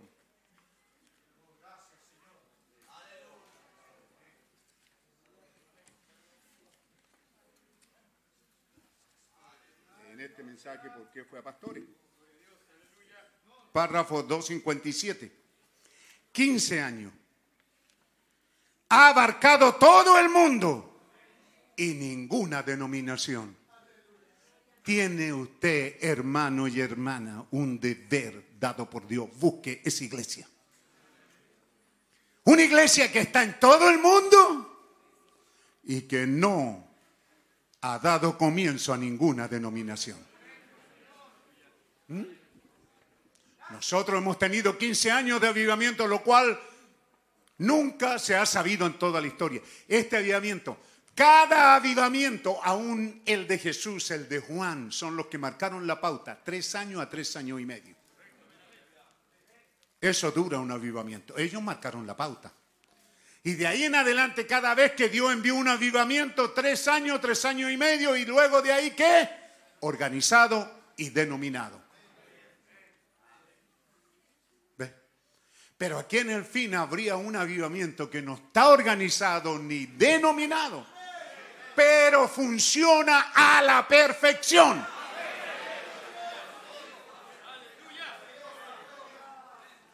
Porque Dios prometió gobernar esa iglesia, pastor, ser el supremo pastor de esa iglesia y adornarla con dones, con regalo, con ministerios, para hacerla notar que esa es su iglesia. Bendito Dios Todopoderoso. Y esta iglesia no es algo que hemos buscado, es lo que Dios ha hecho y no nos jactamos, tenemos el derecho, este es el púlpito que Dios me ha dado y tengo el derecho de decir esto. Si yo no predicara, me gusta citar mejor, lo puedo decir, pero yo creo que ustedes sean edificados. Siento que tengo un mensaje de parte de Dios, que a mi manera, y entre paréntesis dice, que es la única manera que tengo de presentarlo, tengo un mensaje de parte de Dios que a mi manera le estoy queriendo mostrar al mundo. Pero es la única manera que tengo. Es así como soy. Ella está, 1964 está siendo rechazado. Ya las iglesias no lo reciben. Y si no me quedara con ese mensaje, sería un traidor para Dios y un hipócrita para ustedes. Una persona que dice una cosa y cree otra es un hipócrita. Entonces, ¿cuál es la riqueza del cristianismo?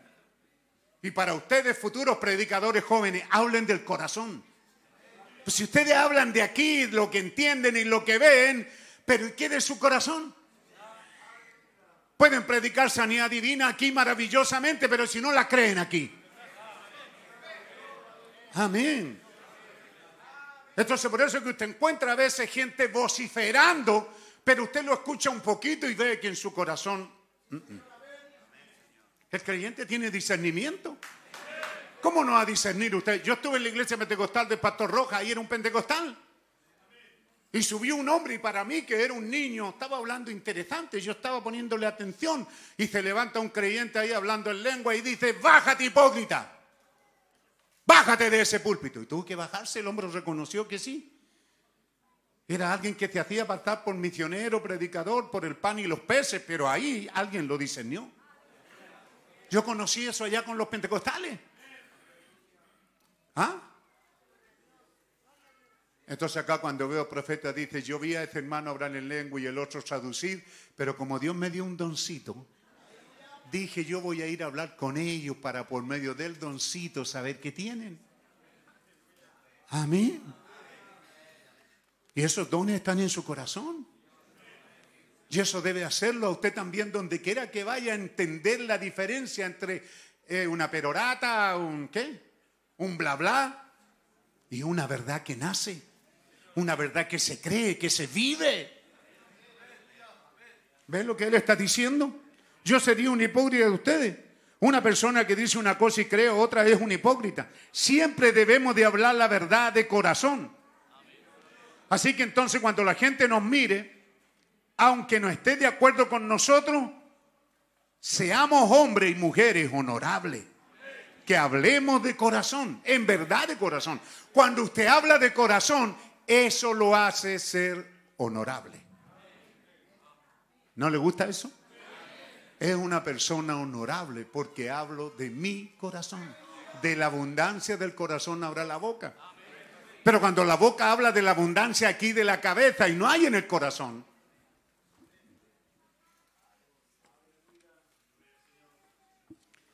Entonces, avanzando con este,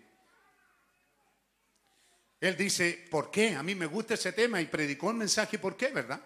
Él lo predicó. Es una pregunta que hay.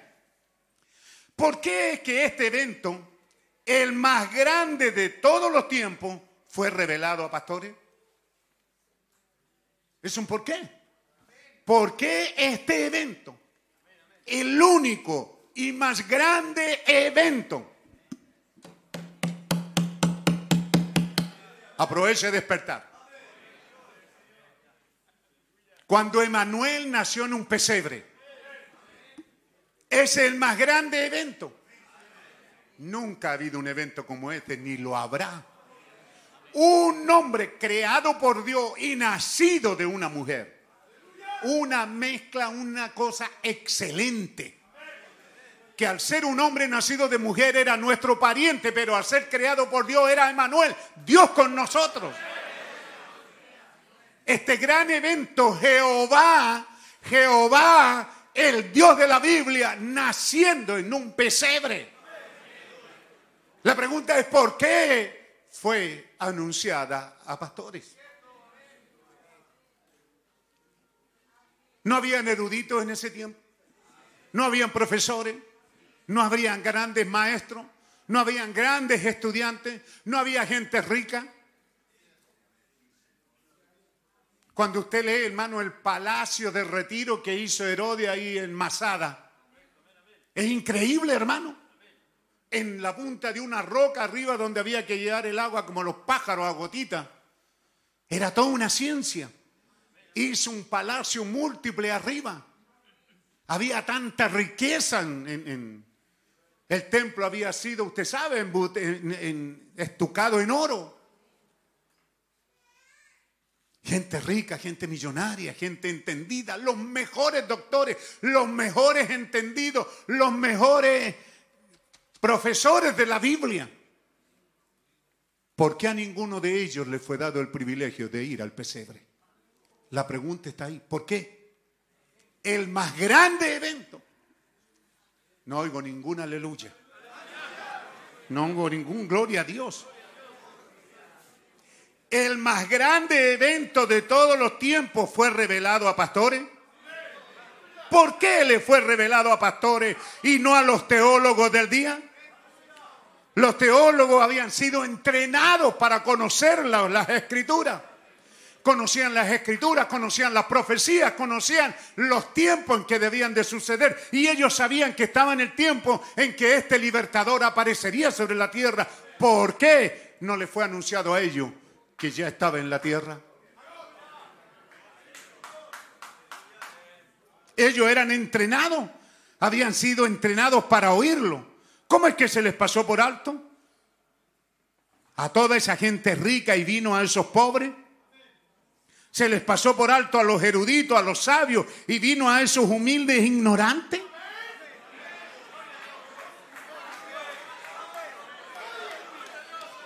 Eran tan entendidos que se les pasó por alto hasta dónde habría de nacer. Y estaba escrito que sería en Belén, Efrata, una pequeña pueblo, pero a la vez era productor de trigo y era llamada la casa del pan de Dios. Ahí es donde tenía que nacer. Pero ni eso lo sabían. Los eruditos, los estudiantes. ¿Por qué no vino a ellos?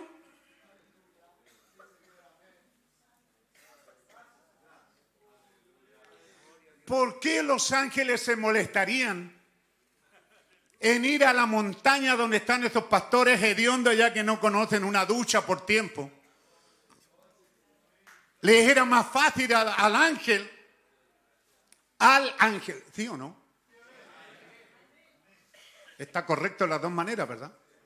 Ángeles y ángel. ¿A dónde estamos citando? Lucas, capítulo 2. Iglesia, sí. Diga, Lucas, capítulo 2. El ángel del Señor. ¿Por qué el ángel? Y los ángeles. ¿Acaso la, la catedral no estaba marcada? ¿El templo no estaba marcado? ¿No sabían los ángeles dónde estaba el templo? ¿Dónde se ofrecían sacrificios? ¿Dónde estaba la central? ¿Dónde estaba el Sanedrín? ¿No sabían eso ellos? Era más fácil ir ahí. Eran lugares limpios, adornados, preparados, santificados, purificados, lavados para ese evento. ¿Por qué ir allá donde esos pastores hediondos? ¿Por qué? ¿Mm?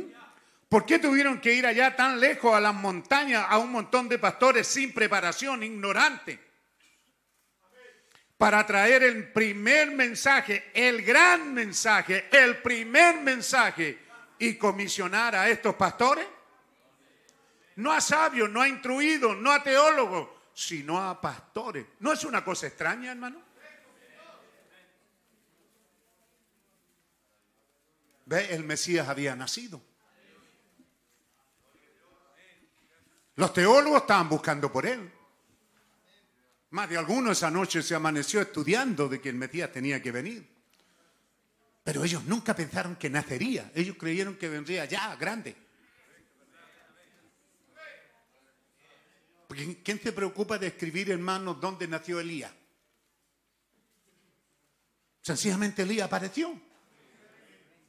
Dice así la Biblia, ¿verdad? Apareció del desierto de Samaria, no saben. Hay un lugar que se llama Tisbita, puede ser que de por ahí, pero nadie sabe de dónde. No hay escritura a sus papás, a sus mamás, a su abuelo, tatarabuelo, su tío, sus hermanos. Solo Elías apareció y ellos dijeron, él va a aparecer también. Ellos sacaron la cuenta, él va a aparecer. ¿A dónde fue Elías? Al rey. Cuando el Mesías venga va a venir a mí, dijo Caifás. Pero pasó por alto que en Isaías decía que nacería de una virgen. Se les pasó por alto que Isaías decía que sería un niño. Aleluya. Ve que usted se enseguiese cuando usted solo mira una cita. Por eso fue declarado por Dios y por favor tómelo en serio que usted es una oveja. Y siendo una oveja es para ser guiado por un pastor. Cuando usted usa su cabeza, usted no es oveja, hermano.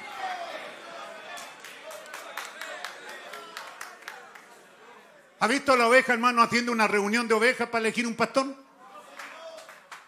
No, la oveja solo. ¿Cómo, cómo es el proceso? El gran pastor que ve nacer las ovejas, elige una y la cría. La tiene con él. Él la lleva a mamantar, la cuida, la lleva en brazos, le enseña, habla con ella. Enseña que esa oveja lo conozca él.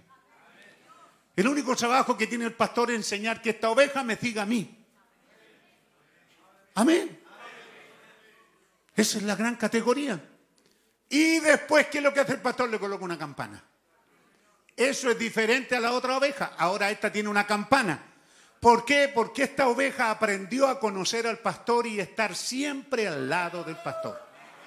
Las demás ovejas y da lo mismo si son overas, si son negras, son ovejas, pero algunas se apartan para allá. Pero la oveja camina y toca la campanilla y dice, no. ¿Cuántos de ustedes se alejan para allá, para el cerco, para el abismo peligroso? Y entonces la oveja está con la campanilla, para allá no, te voy a mandar los perros. ¿Es verdad? ¿Es verdad? No, no dice amén ahí, pero dígalo. Te voy a mandar los perros. Y sería bueno que estudiara algo sobre nuestros ovejeros allá en el sur. Ellos tienen perro. El perro se cría con la oveja. Se amamanta con la oveja. ¿Ah?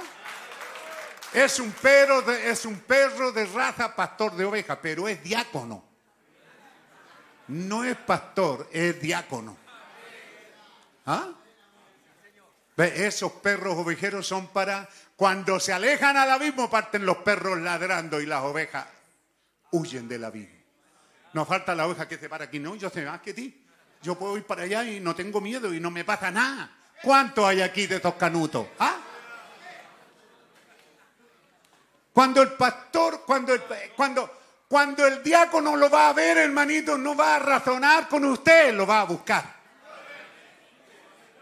¿Ah?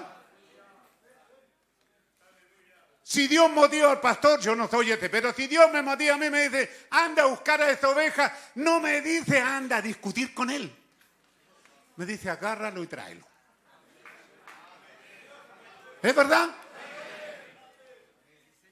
Perfecta fuerza por perfecta debilidad. ¿Qué hizo de David la diferencia? Eso.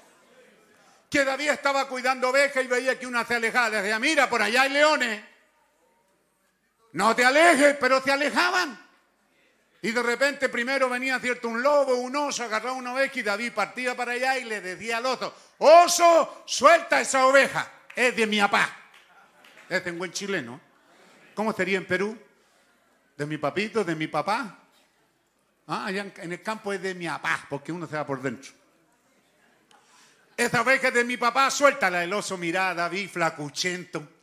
¿Qué va a hacer este? No, no, no, te la voy a quitar y te voy a matar. ¿Mm? Pero resulta que a veces va el pastor y el diácono y se pone a pelear con la oveja, hermano. No, si usted lo que tiene que hacer, hermano diácono, anciano, aprenda esa dosis. Tiene que pararse ahí, toma control en el nombre de Jesucristo en esta casa. La paz de Dios. ¿Hay algún demonio aquí? Vengo a patearlo. Es que yo, demonio fuera, no vengo a hablar contigo, vamos a hablar con la oveja. Qué exitosos seríamos, ¿verdad? Aleluya, pero estamos acostumbrados al canutismo, que llegue el pastor, buena onda, a tomar el cafecito y empiece a razonar, pastor, la verdad es que yo no voy porque la otra vez el predicador me retó, esto otro me pasó y aquí una hermana la salía y otra hermana... El pastor estaría a la casa y miraría el número. ¿No vive aquí el hermano tanto? Sí. Bueno, ¿y qué hace este demonio aquí? ¿Ah? ¿Dónde ha visto usted una oveja, hermano, reclamando? Ñau, ñau, ñau, los gatos. Los perros ladran. El caballo patea. Todos los animales se defienden menos la oveja. A todo animal Dios le dio un escudo de defensa, pero la oveja no. La oveja necesita que el pastor la vaya, la tome en brazos y la traiga al culto. Se acabó el problema. ¿Ah? La oveja ve a su diácono, al anciano, al pastor llegar y se pone a llorar de alegría. Aleluya. Este día voy a ser libre este demonio que me tiene atado porque me vienen a buscar. Gloria a Dios, aleluya, de gloria a Dios. Te han encontrado gente razonando, discutiendo por todo el mundo. La oveja no discute. Dios no le dio a la iglesia un pastor, eh, ¿cómo dice la palabra? Eh, sofista. ¿Sofista? ¿Qué es sofista? Entonces Dios dijo, les voy a dar un pastor sofista que vaya a hablar con ustedes y los convenza y hable. No, él dijo, alimentador, ovejero. Les voy a dar un pastor. ¿Qué es lo que es un alimentador? ¿Qué van a decir ustedes aquí? ¿Reclamar? Por todo el mundo hay gente que manda gratitud por la guianza y el Espíritu de Dios guiándonos aquí. ¿Ah? ¿De qué te quejas?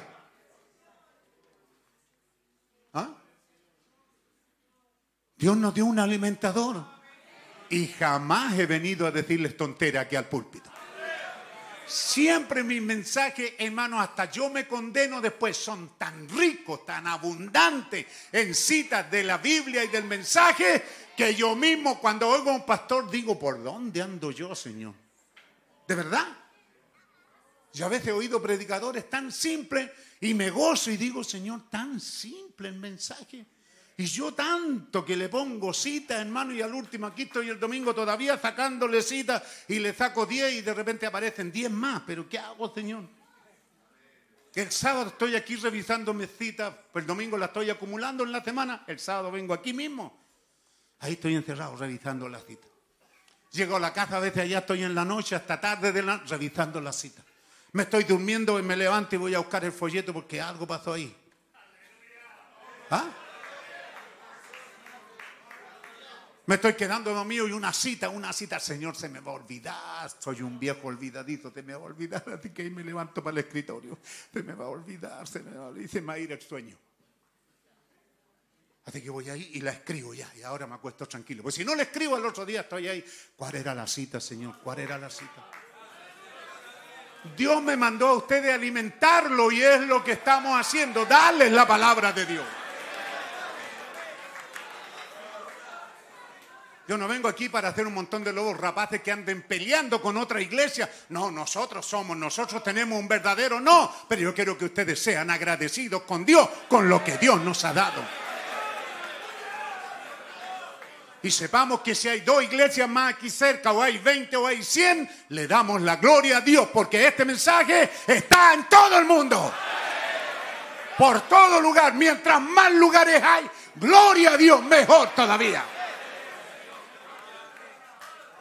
Pero cuando uno no es pastor, tiene miedo, no, pero es que a lo mejor las ovejas se van a ir para allá. Y los pastores, hermano, eligen unos nazis para ponerlo en la puerta. No dejen salir a nadie. Que no conversen con nadie. Que no vayan a ninguna... Pastor, yo necesito ir a, Penco a hacer un trámite. ¿Puedo pasar a salud? No, usted no pasa a salud. Usted vaya a hacer su trámite. Y debe de ir con un anciano que lo cuide su ir y su regresar, porque eso de Penco no sé. Ustedes jamás oirán eso de mí, hermano. Cuando el primero que me dice, hermano, yo quiero ir allá, vaya, hermano, allá hay un siervo de Dios. Amén. Pero yo conozco a muchos, hermanos. De 100 pastores conozco más de 90 que están haciendo una denominación de su grupo y la gente se les va a ir porque la novia no pertenece a una denominación. La, novia tiene tan clarito esta cosa, ¿verdad? Por eso que le digo, es importante que usted sepa que esa nube apareció. ¿Para qué apareció esta nube? Solo piénselo.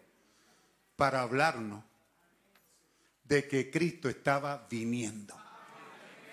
De que el Cordero está saliendo a reclamar. Todo eso está hablando de eso. Entonces cuando la Biblia dice que el anciano dijo, no llore Juan, ¿por qué? No dijo cordero, dijo león. O sea, le dijo, ya, ya ganó ya, el que ganó ese viene. Pero yo miré, dijo Juan, y vi un cordero como inmolado. Ve, perfecto el sacrificio, el mensaje viniendo, pero está viniendo donde hoy día la gente se confunde. Entonces algunos pueden salir diciendo, no, pero estamos en la edad en que estamos en la presencia del juez supremo. Si el juez está aquí, el altar está lleno de humo. Y es porque hay juicio. ¿Se da cuenta? El sacrificio no está en el altar. Si es el cordero es porque está en el altar. Hay misericordia. Pero si no es el cordero, entonces es juicio. Usted no tiene ni una posibilidad. Ni yo ni nadie la tenemos. Entonces, fija dónde estamos ahí caminando sobre el filo de una navaja. Porque si usted dice, hermano, el cordero salió y estamos bajo el juez supremo, entonces no hay misericordia. Entonces comamos y bebamos que mañana moriremos, pues hermano. ¿Se da cuenta? ¿A dónde lo llevaría eso? ¿Ah? Si usted dice, no, pero que estamos el cordero y el juez no, entonces usted también lo colocaría fuera de lugar. Tiene que darse cuenta ahí, porque cuando Abraham, me gustó esa cita, yo se las di. ¿Ah? En Génesis 18, Dios viene a Abraham, es el Cordero de Misericordia, para discernir a Sara, para producir el hijo, ¿es correcto? Pero junto con eso también le dice, Dios, ¿encubriré a Abraham lo que voy a hacer? Dios se pregunta, ¿le voy a esconder? No, si él es mi amigo. ¿Es mi amigo? ¿Lo eres? ¿Ah?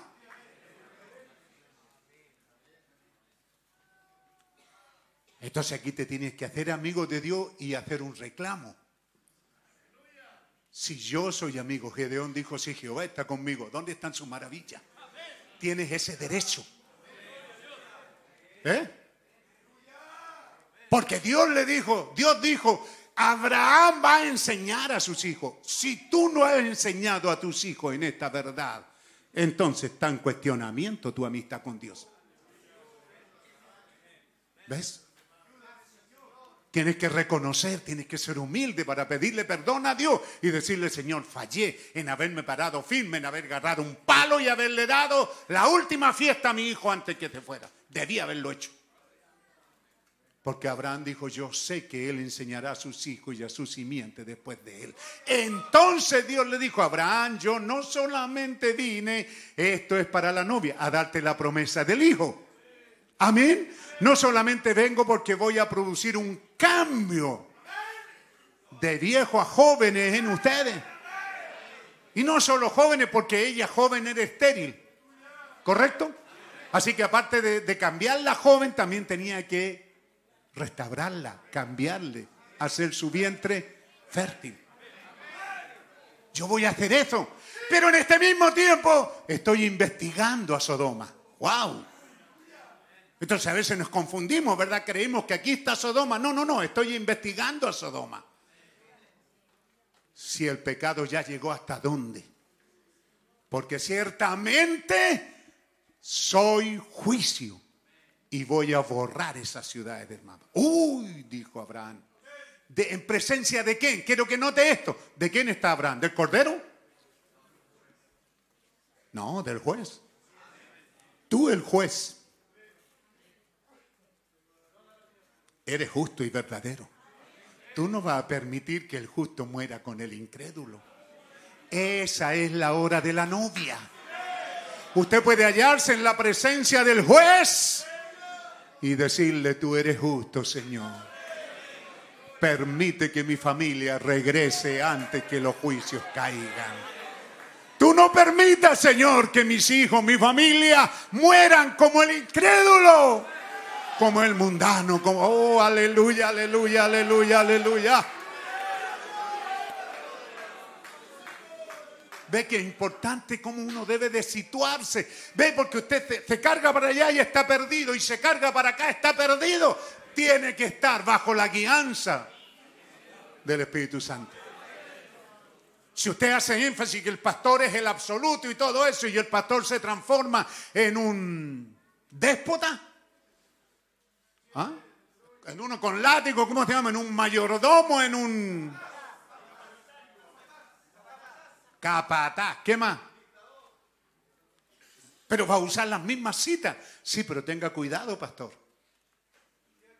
Usted me dará cuenta a mí, dijo Dios. Así que ustedes oren porque a su pastor no se les vaya para allá. ¿Oran por eso? Señor, manténlo humilde en cuanto. No, yo no tengo nada de humildad para muchas cosas, pero Señor, dame humildad para tu palabra. Amén.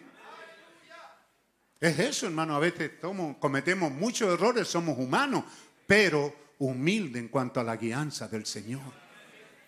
En cuanto a ser serio en decirle, hermano, usted no está obligado a pertenecer a esta iglesia, pero debe de congregarse y debe de cumplir con sus deberes y debe probar que es un cristiano. ¿Cómo hace esas dos cosas, hermano?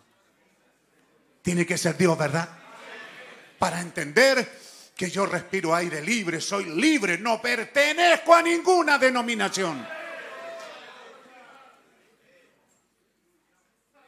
Predicadores que toman la cita, no hermano, es que tener personalidad jurídica es una denominación. ¿Para qué cree que lo están haciendo? Si no es para sacar gente de aquí y llevársela para allá. Y eso sí es denominación. Pero ve, lo hacen escondido en algo que parece ser la verdad. Porque el profeta dijo, ve, el, el, sistema católico exigirá el permiso en aquel día.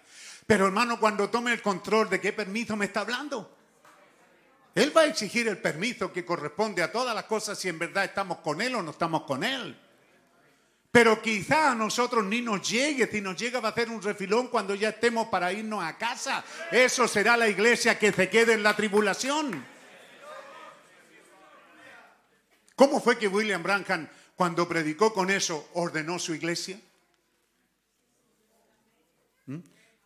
Esos mismos pastores, hermano, que a veces predican que, de, personalidad jurídica es una denominación para usarlo y llevar agua a su molino, esos mismos pastores no se sujetan al orden que Dios hizo por medio de un profeta. ¿Mm? Este profeta tuvo raíces bautistas, nunca las negó, hermano. Muchas de las cosas que él predicó eran de la doctrina bautista, pero así de serio que predicó en contra de la doctrina bautista que estaba equivocada. Pero él también fue un presbiteriano, él se ordenó como tal, vivió una vida ordenada. Que nosotros, ninguno de nosotros le ha llegado a los talones en eso. ¿Ve? Donde los presbiterianos están usando ahí, ¿cuál escritura ahí? Está en Corintios. ¿Ah? No podrá bozar al güey que trilla. El obrero es digno de su salario. Amén. Y entonces usted lo tiene, él casi fue a la cárcel y tuvo que pagar miles de dólares por tomar los dineros y no echárselos al bolsillo. ¿Se fijó? Él los ponía para que eso fuera también a predicadores, a misioneros, a evangelistas. ¿Mm? Muchos pastores se enriquecen, toman todo eso solo para ellos.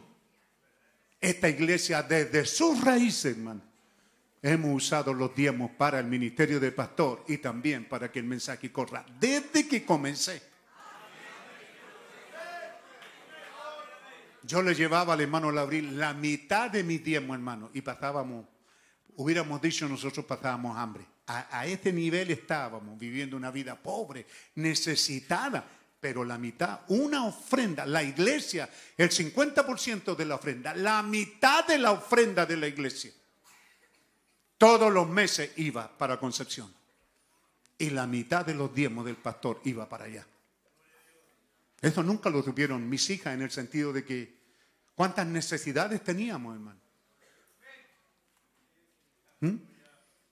Yo he predicado esto por mucho tiempo a mucho, pero no, cada pastor se echa sus diezmos al bolsillo, sus diezmos de diezmo. Aquí no, hermano, tenemos una obra misionera como poca y no somos una cabecera denominacional. ¿Me entiende usted? No recibo diezmos de otras iglesias. Yo doy testimonio de la verdad. Y la verdad es que en el, caso del hermano Vega, por ejemplo, cuando él fue uno de los primeros allá, me dijo, pastor, aquí están diezmos de diezmo, ¿cómo se los hago llegar? Yo le dije, no, yo no tomaré diezmo. Esta no será una denominación que recibe diezmo de las iglesias locales. Entonces ve porque conocemos cómo fue que Dios actuó con el pastor. El dinero es un poder muy grande en el bolsillo de un pastor. ¿Mm?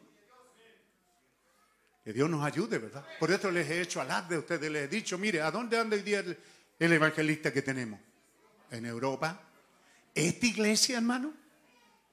¿O oh, no le dan ganas de llorar, hermano? De alegría de ver los dones de Dios moviéndose. Ahí está Pedro Fabián, él estuvo en una iglesita, ni siquiera eran 20 quizás los hermanos que estaban ahí, lo estamos ayudando, hermano. Él no fue una iglesia rica de Estados Unidos donde van algunos evangelistas a recibir buenas ofrendas de miles de dólares. ¿Mm? Pero de aquí a esta iglesia no vamos a iglesias grandes a buscar dólares. No, ¿por qué ir a una iglesia grande? Vamos a iglesias pequeñas a ayudar. ¿Quién estuvo aquí? Alejandro, estuvimos ahí en España, la iglesia no era grande, una iglesia pequeña. El hermano se contentó hasta las lágrimas cuando le dijimos, cuando él nos hospedó en un hotel barato, muy limpio, muy decente en España, pues hermano. Pero económico. Cuando nos fuimos a ir, él dijo, bueno, yo voy a pagar el hotel. Yo le dije a Alejandro, porque yo nunca he querido yo aparecer. Nunca. Yo, yo voy a un restaurante a comer algo y le digo a uno de, de mis nietos, a alguien que pague. Yo no, yo no aparezco ahí, yo pago.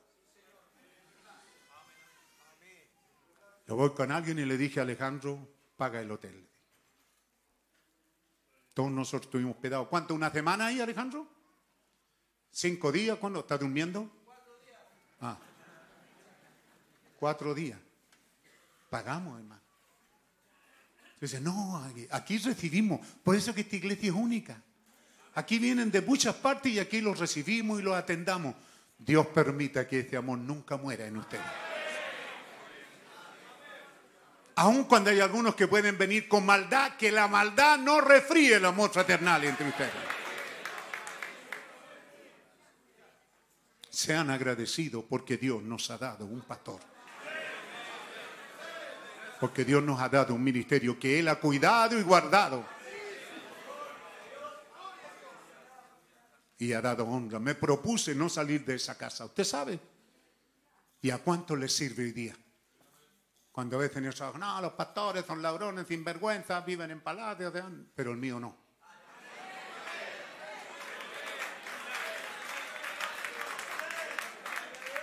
¿Por qué? Porque el pastor tiene que vivir entre las ovejas. Qué bueno que no me dio ovejas del barrio alto porque hubiera tenido serios problemas para vivir allá, hermano. ¿Ah? ¿Qué le parece a usted, hermano? Fíjese, ángeles vinieron y dieron su mensaje a hombre a un nivel tan bajo. Allí había hombres tremendos en ese día, hombres aptos. Y esos ángeles vinieron a, a pobres pastores analfabetos. El pastor es el más analfabeto de todos. Cuando entró y tuvo éxito el espíritu Nicolaita, hermano. ¿Ah? Cuando alguno de ustedes que llega con una oposición no les gusta decir que tu pastor es ignorante. No les gusta. Mire, ¿te acuerdas, Carloncho? Tú compartías eso conmigo en aquellos años. ¿Eh? Prefiero irme al infierno con un cura que estudió 20 años para cura ¿Lo conversaste, te acuerdas? Ahí está Carloncho. Y no con un pastor ignorante, irme al cielo, hermano. Así hay gente. No, yo no me voy a ir al cielo con ese ignorante. Yo prefiero irme al infierno con un cura que estudió 20 años para cura. Así. ¿Y cuántos llegan hacia la iglesia? Ah, el pastor no debiera decir eso. Que es ignorante. Son ignorantes, hermano. Un pobre campesino, bueno para nacido allá, abandonado por sus padres, tirado. Si ustedes supieran cómo fue mi vida, hermano. Ni siquiera le he dicho a mi esposa los datos que yo tengo, cómo fui que me crié, botado, comiendo tierra, basura y estiércol. Nunca lo he dicho eso, ahí está ella. Cuando me encontré con pariente y uno me dijo, ¿quién te viera a ti? Me dijo, y me quería, me amaba. Y llorando me dijo, yo te vi, yo te vi en el campo comiendo basura, estiércol. ¿Cómo le gusta a la gente tener ahora a alguien? No, alguien que sea. ¿eh? Y entonces, ¿qué es lo que hace con esto? Hace el peor daño. Porque luego empieza a sembrar eso. Busquemos un pastor. ¿A quién están mirando ustedes? Algunos ya me están matando. Ya ve usted, Dios me tiene nuevito. Yo no sé qué van a hacer.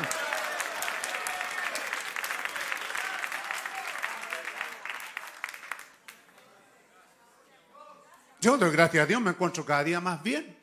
No sé si viviré hoy día y mañana me iré a casa. Da lo mismo cuando me lleve, pero yo me siento re bien.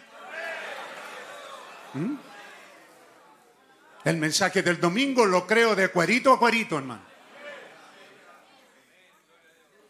¿Por qué Abraham vivió 175 años y Isaac 180? ¿Por qué yo no?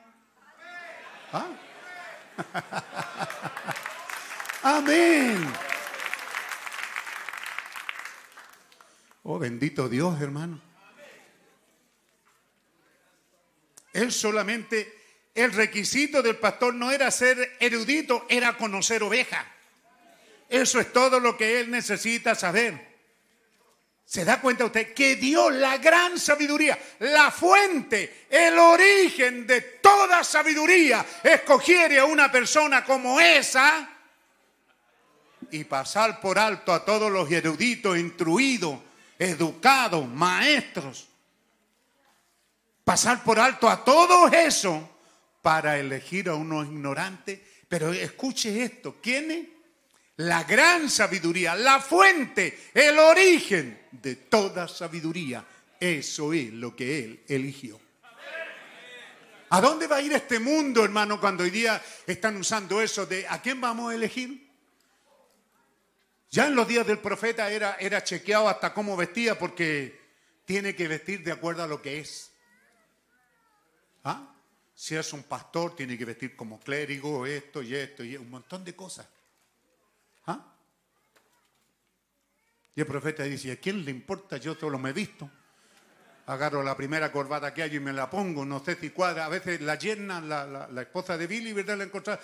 Pero papá le decía, esa corbata no cuadra con la camisa o con el terno. ¿Y qué sé yo si cuadra o no cuadra? ¿Mm? Yo no estoy preocupado de eso. No estamos apoyando la ignorancia lo más alto de los cielos, apresurándose a honrar a lo más humilde e ignorante de la tierra. Es un mensaje que no se predica y yo también me pregunto, ¿por qué será que los predicadores aquí no lo predican este mensaje? ¿Mm? Hay un buen pastor aquí, hay varios temas. ¿Por qué fue a pastores? ¿No cree que es un tema interesante? que todos deberíamos saber muy bien para ser agradecidos, ¿verdad? Un tema que marca, hermano, en general, el mensaje marca una línea a seguir, ni a derecha ni a izquierda, ni trinitario ni unitario, ni fanático ni frío. ¿Ah? Ni raptados ni quedados. Yo no entiendo, no, pero lo creo. Aleluya. lo más alto de los cielos, hermano. Viniendo a ahorrar lo más bajo, lo más humilde, lo más ignorante. Lo más alto de los cielos descendió para él mismo darse a conocer a lo más bajo de la tierra. Ovejeros comunes, ovejeros comunes. El mensaje más grande de todos los tiempos que había sido dado desde el principio del mundo.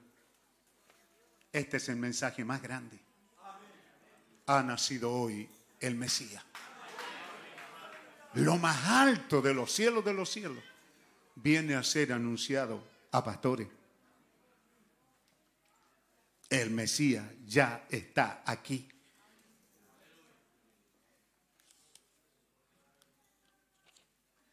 ¿Cómo puede ser, hermano, lo más sabio de los sabios ser revelado a lo más nadie de lo nadie?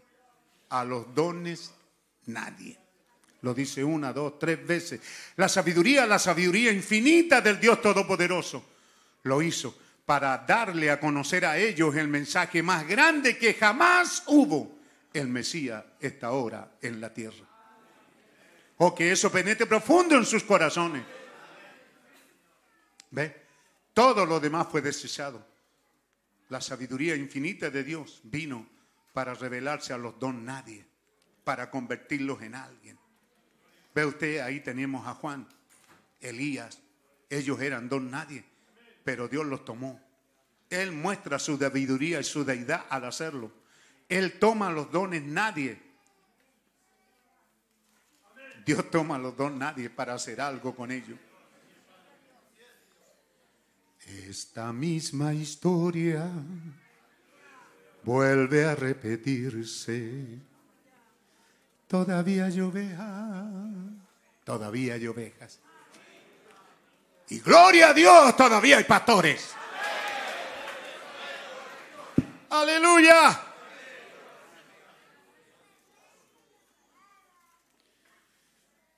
La gente razona de una o de otra manera. En aquel día, ellos tenían citas bíblicas como también hoy día. Te toma una cita y se, agarra a ella, pero te olvida que hay otra. Como predicaba un predicador sencillo antiguamente. ¿ah? Ustedes están mal. Y no se da cuenta que hay tres dedos que lo están apuntando a él, dice. ¿Eh? Así predicamos. Ustedes están mal. Bueno, estamos, hermano. Que Dios nos ayude a estar bien. Sí, ve. Qué bueno es el Señor, ¿verdad? Tenían Biblia, mensaje poderoso. La esencia del mensaje hebreo es el Mesías viene. ¿No se encontró el profeta con un líder de los judíos ahí hablando del Mesías? Cómo ese hombre se conmovía saber que ellos están esperando la redención, ellos están esperando la restauración de Israel, el perdón de Israel. Ellos están esperando el Mesías, es lo más grande. Pero ellos vieron eso, Elías fue al rey. Ellos vieron esas cosas, pero no vieron. Esta escritura dice, una virgen concebirá y dará a luz No hay duda que cuando la miraron, prepararon a sus hijas para eso. Ellos trataron de interpretarla. Pero recuerde esto, Dios no necesitó a nadie que interpretara esa su palabra. Él no necesita a nadie que, que diga cuándo la va a cumplir, ni cómo Él lo va a hacer. Sencillamente Él dijo que lo haría y aleluya, lo hizo. Amén. Amén. ¿Es así o no? Él dijo que el Mesías nacería y eso no necesitó aclararlo, interpretarlo. Sencillamente Dios lo dijo y en el tiempo de Dios lo hizo. ¡Ja! Lo hice. ¿Se imagina usted a Dios diciendo, ¡ja! Lo hice. Y se les pasó por alto a todos. Y lo hice lo más grande, lo más tremendo. Los cielos se abren para venir a anunciar que Él está aquí en la tierra y ja, se les pasó por alto. Amén. Y hoy día también cuando Él habla algo, algo tan esencial como el séptimo sello y la gente está ahí, que el séptimo sello significa y qué significa y que los siete truenos. Él dijo, hermanos, eso es su venida y su venida conta de estas tres cosas. Así que hay una parte de ellos cumpliéndose, pero la fase final es que los vivos serán perfeccionados y transformados. Y entonces los muertos resucitarán primero y luego nosotros nos reuniremos con ellos. Entonces cuando usted dice, hermano, no, si el séptimo sello ya se cumplió, se abrió. No, hermano, falta. Pero hay una parte que se cumplió. Sí, Señor, también hay una parte. ¿Cómo podemos hacerlo? Pero es que, hermano, no tenemos que hacerlo. Solo sigamos adelante creyendo y amando a Dios. No tiene nada que hacer. Él prometió que habrá un rapto, un arrebatamiento. Él se robará a gente en esta edad. Él producirá los medios. Va a haber un cataclismo. Mire todo lo que está pasando, hermano. Ahora mismo esa avioneta pudo haber matado mucho. Si cae un poquito más allá, te hubiera caído a, lo largo de los morros en la feria. ¿Cuánto hubiera matado? Pues no mató a nadie. Pero el huracán este, el Dorian, y hay que hablar con Patricio, que es tremendo ese. Patricio Menezes tiene un hermano que se llama Dorian, por si no entendieron el chiste. ¿Ah? Pero es para que se les quede aquí. El huracán Dorian pasó por las Bahamas, hermano, y la toma que hay así no dejó nada. Entonces, claro, usted lee la primera noticia y dice, no sé, hay como cuatro muertos, 40 muertos. Pero se supone que son 70 mil los damnificados. Son miles los muertos que todavía no aparecen. Solo un soplío que pasó por ahí, hermano. ¿Eh? Dígame esta gente que ahora, ¿cuál es su preocupación? ¿Qué comer? ¿Cómo vivir? ¿Cómo dormir? ¿Cómo reconstruir su casa? ¿Usted cree que van a estar preocupados? ¿Y dónde estará la novia? Algo va a suceder. Y los eventos tomarán lugar. Pa, pa, pa, pa, pa. Entonces hay algo que falta, sí, estoy esperando por algo. Pueblo de Dios, aquí es donde estemos, estamos esperando por algo, pero somos parte de ese algo. Porque la revelación del rapto ya está en mi corazón, que me dice que yo estoy incluido entre esos.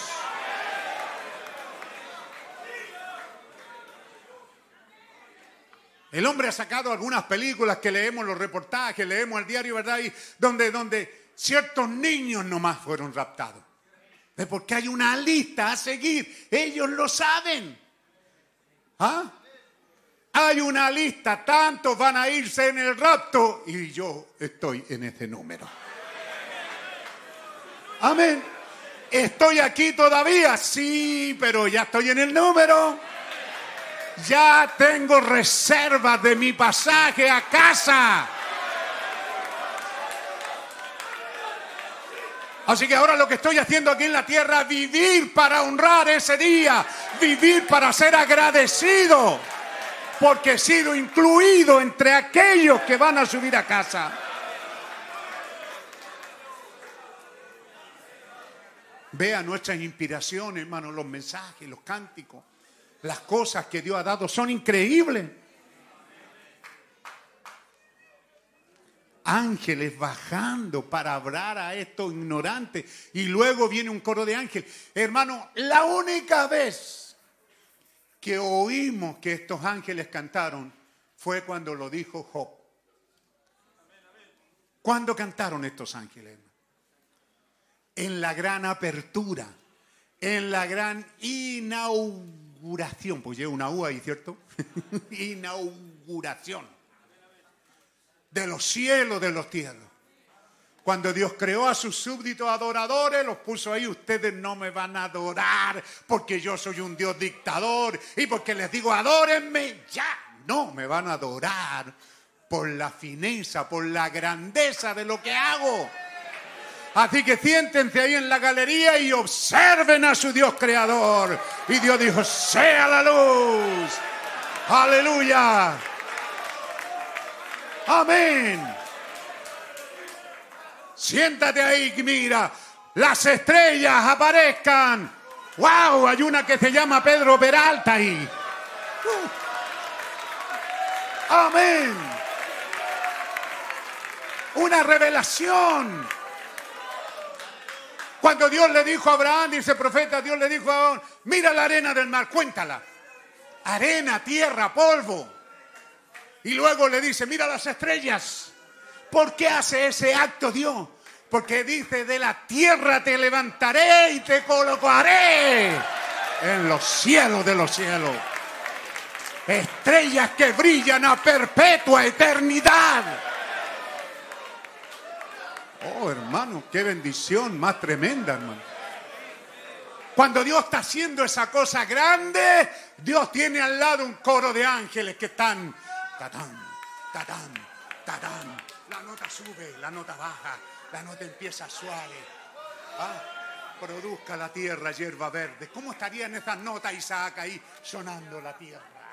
Apareciendo el sol, amaneciendo poniéndose en la tarde, la creación, los ángeles alabando a Dios. Dios tenía un coro de ángeles que alabaran aquel día y esos ángeles la única vez que vienen a la tierra es para cantarle a estos pastores cuando Cristo nació.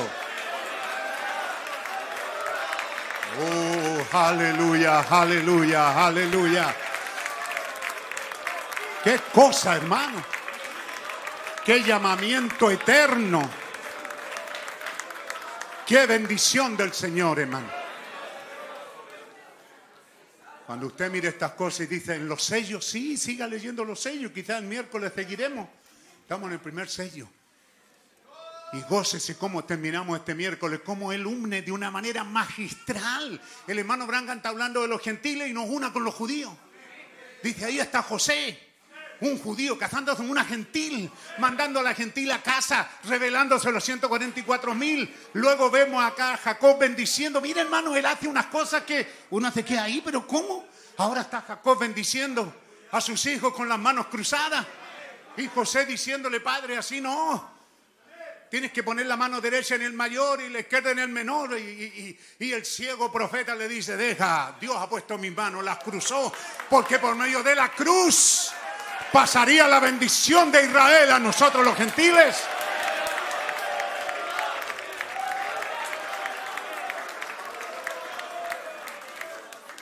¿Qué cosa magistral está haciendo ahí, hermano? En el primer sello usted lo puede encontrar, yo he estado ahí de cabeza, ¿cómo les traigo todas estas cosas? Pero léala y disfrute de lo que Dios le ha dado. Ese coro de ángeles, hermano, que cantó allá en la eternidad cuando Dios empezó la creación, la trajo a estos humildes pastores. Trajo ese mismo coro y dijo, a ver, ahora cántenle a estos pastores. Los pastores estaban ahí vigilando y... ¿Ah? Y ahí empezó un coro de ángeles cantando Osana, Osana, gloria a Dios en las alturas, en la tierra paz, buena voluntad para los hombres. Hay buen ánimo de parte de Dios. Qué cántico, hermano. Y un ángel sale con un mensaje. Ha nacido, está en la tierra. El más grande mensaje que Dios ha dado al hombre, revelado por y a través de pastores y por pastores a ovejas. Y hoy día, por medio de ovejas, usted es parte de eso ahora.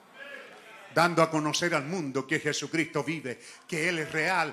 ¿Qué es lo que está haciendo Él ahora? ¿Cuáles son sus obras potentosas en un mundo tan adverso como este? Él me mantiene, Él me sostiene, Él me alimenta.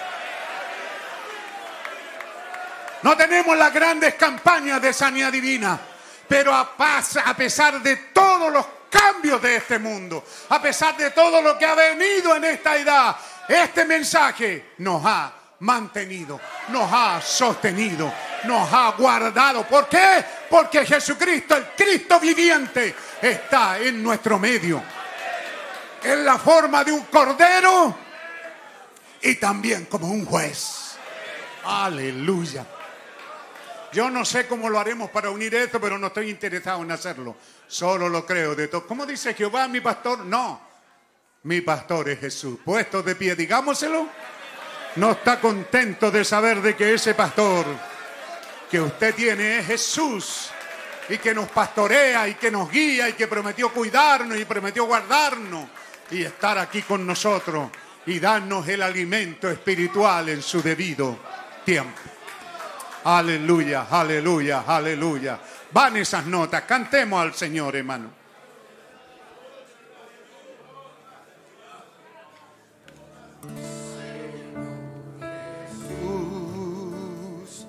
Tú eres mi pastor. Y a tus Vamos rápido. No, yo vivo tan feliz.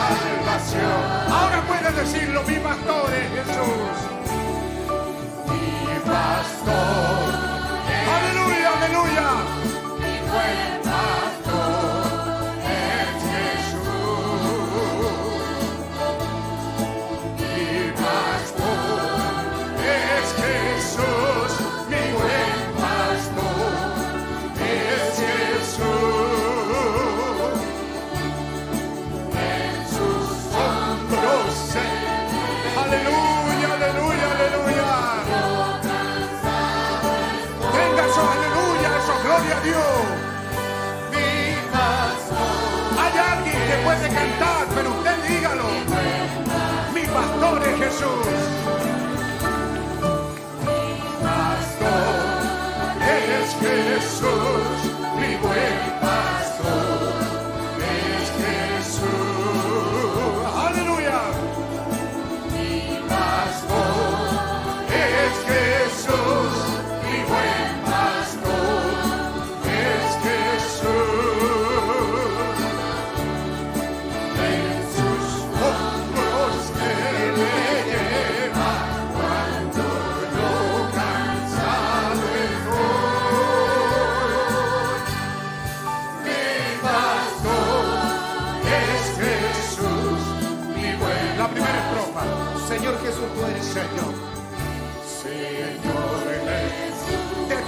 corazón, tú eres mi pastor.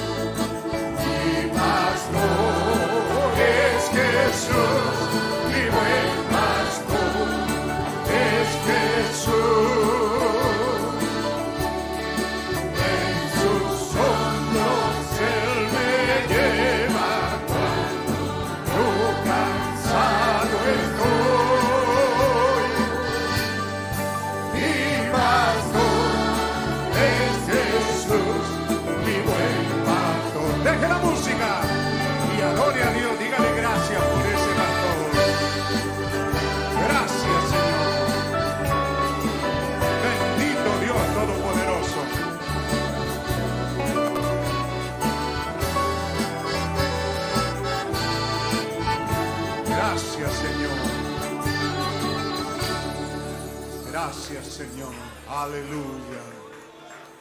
Cuán grande y maravilloso es el amor de Dios. Te amamos, Señor, te bendecimos y a ti te damos honor, gloria, adoración, alabanza. Tuyo es el reino, el poder, la gloria. Gracias, Señor, por esta obra tan grande que tú has hecho, Señor. Y gracias porque ese ministerio está presente a nosotros. Queremos ser agradecidos, Señor, por los dones, por los regalos con que tú has adornado esta iglesia.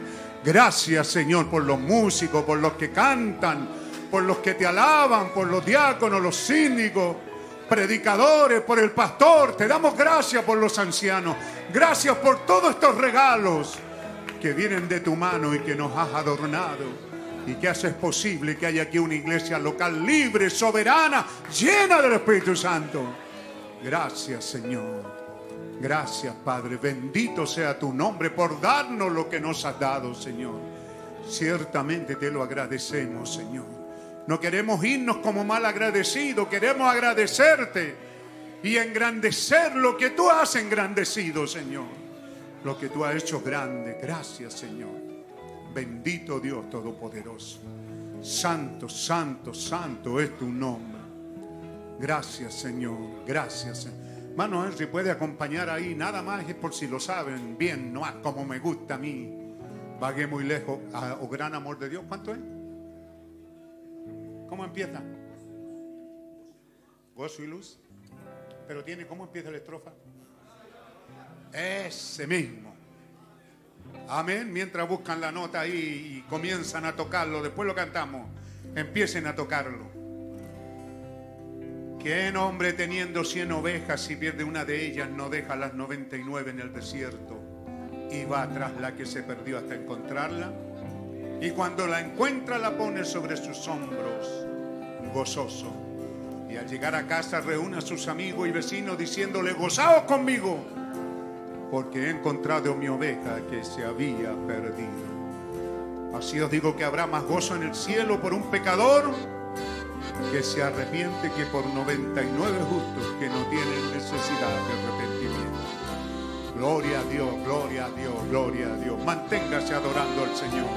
El culto terminó, ya Dios terminó de hablar. No hable usted con Él ahora. Mientras no tiene que cantar a menos que no lo haga de todo corazón. No sea un hipócrita, no cante entre dientes. Cante de todo corazón siéntalo en su alma, glorifique a Dios, era la gracia a Dios por el alimento a tiempo, por las cosas buenas que Él tiene para nosotros.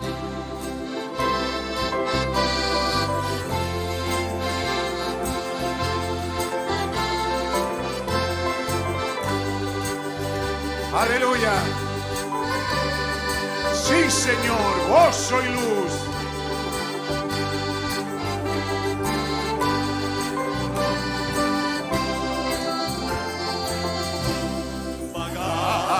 En la oscuridad.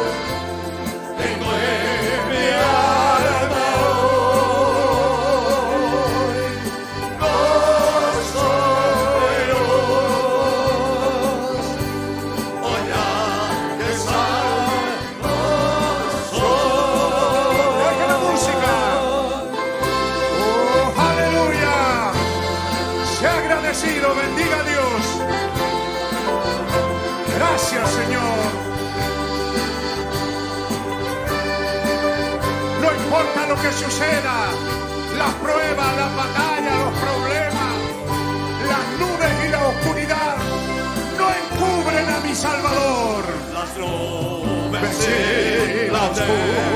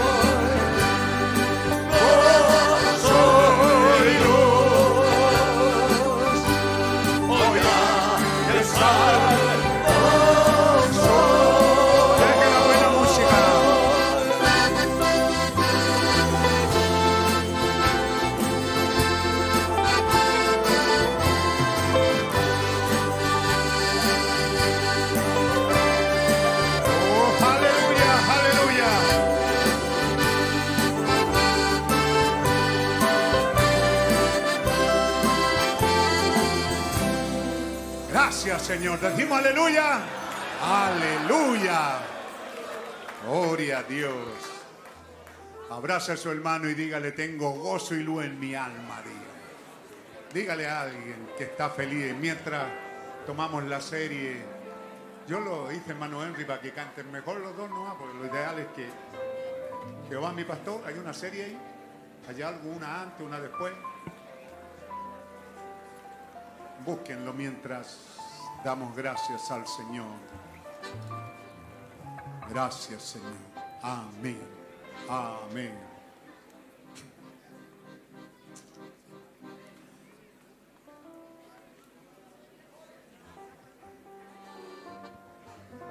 Así que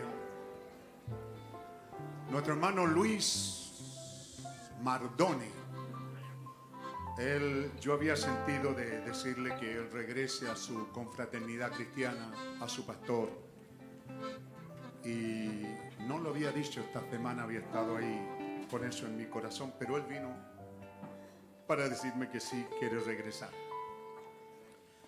Y yo le digo con todo el gozo de mi corazón, regrese donde este siervo de Dios, pero esta siempre será su iglesia. Amén. Eso es lo que somos, ¿verdad? No es que alguien se va a un lugar y no vuelve más o no miramos más. Da lo mismo donde nos juntemos, ¿cierto? Había un himno antiguo, ¿cómo decía este cántico? No importa la iglesia que vaya, si detrás del altar tú estás. Algo así. Así que lo importante es que dé el Señor. Dios bendiga a nuestro hermano entonces, que ha estado con nosotros y él va a seguir viniendo cuando pueda los días sábados a saludarnos, a vernos. Nos da gusto ver amigos que han salido de aquí y que nos vienen a ver.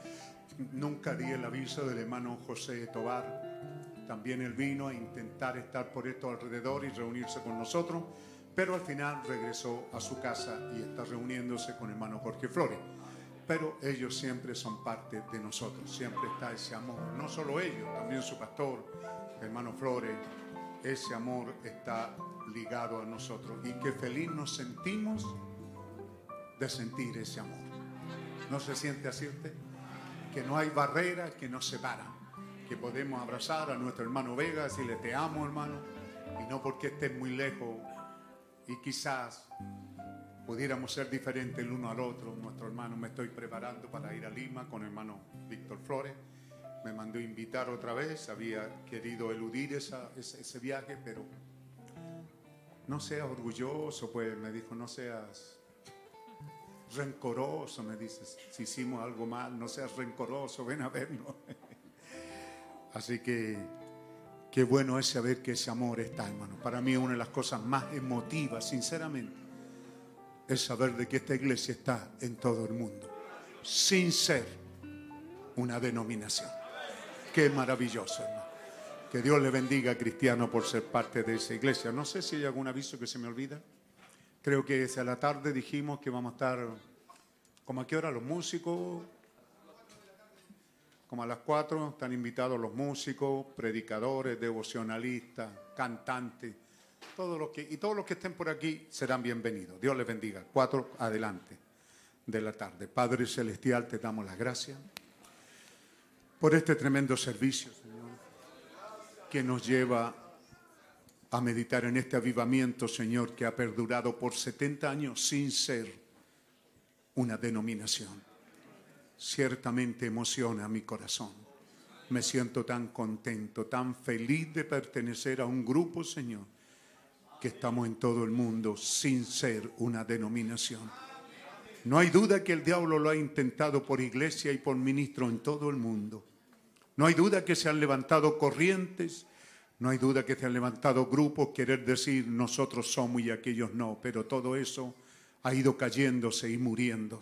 No puede vivir porque el mensaje está sellado que no es para levantar una denominación ni un sistema. Este mensaje es para todo el mundo, para traer creyente a Jesucristo, la oveja perdida en todo el mundo. Bendice los ministerios que hay aquí, Padre. Nuestro hermano Pedro Fabián que anda por Europa. Nos sentimos felices, Señor, no nos sentimos orgullosos por Él, nos sentimos agradecidos de los regalos que tú nos has dado. con los cuales has adornado esta iglesia, grandes músicos, grandes cantantes, hermanos que son útiles en cualquier parte que van a un niño, Señor, ciertamente. Dale a esta iglesia que podamos sentarnos un día y tener un día de acción de gracias, Señor. Un día en verdad agradecido, que no pensemos en comer ni en gran fiesta, sino solo reunirnos para decirte, Señor, gracias por todo lo que nos das. Gracias, Padre. Guárdanos en el camino, nos encomendamos a tu gracia, a tu cuidado. Gracias por librar a nuestros hermanos del accidente de ese avión que cayó. Gracias por librar a tus hijos, por cuidarnos en nuestro salir y regresar. A todo el mundo, donde quiera que haya un hijo tuyo, creemos que tú estás cuidando de ellos, Señor. Te damos gracias por ser Jehová, tú, nuestro pastor, Jesús, nuestro pastor, y porque también nos diste aquí un pastor, Señor, de acuerdo a tu corazón. Ese es tu deseo y es tu corazón. Y nosotros te amamos a ti y amamos el ministerio por razón de que te amamos a ti. Gracias te damos. Pedimos tu bendición y yo como el anciano y pastor bendigo a tu pueblo, a tu iglesia en el nombre del Señor Jesucristo. Amén. Amén. Estamos despedidos. Dios les bendiga, hermano. Jehová es mi pastor, nada me faltará. Jehová es mi pastor, nada me faltará. No se demoren cantando, entre. La Biblia dice así.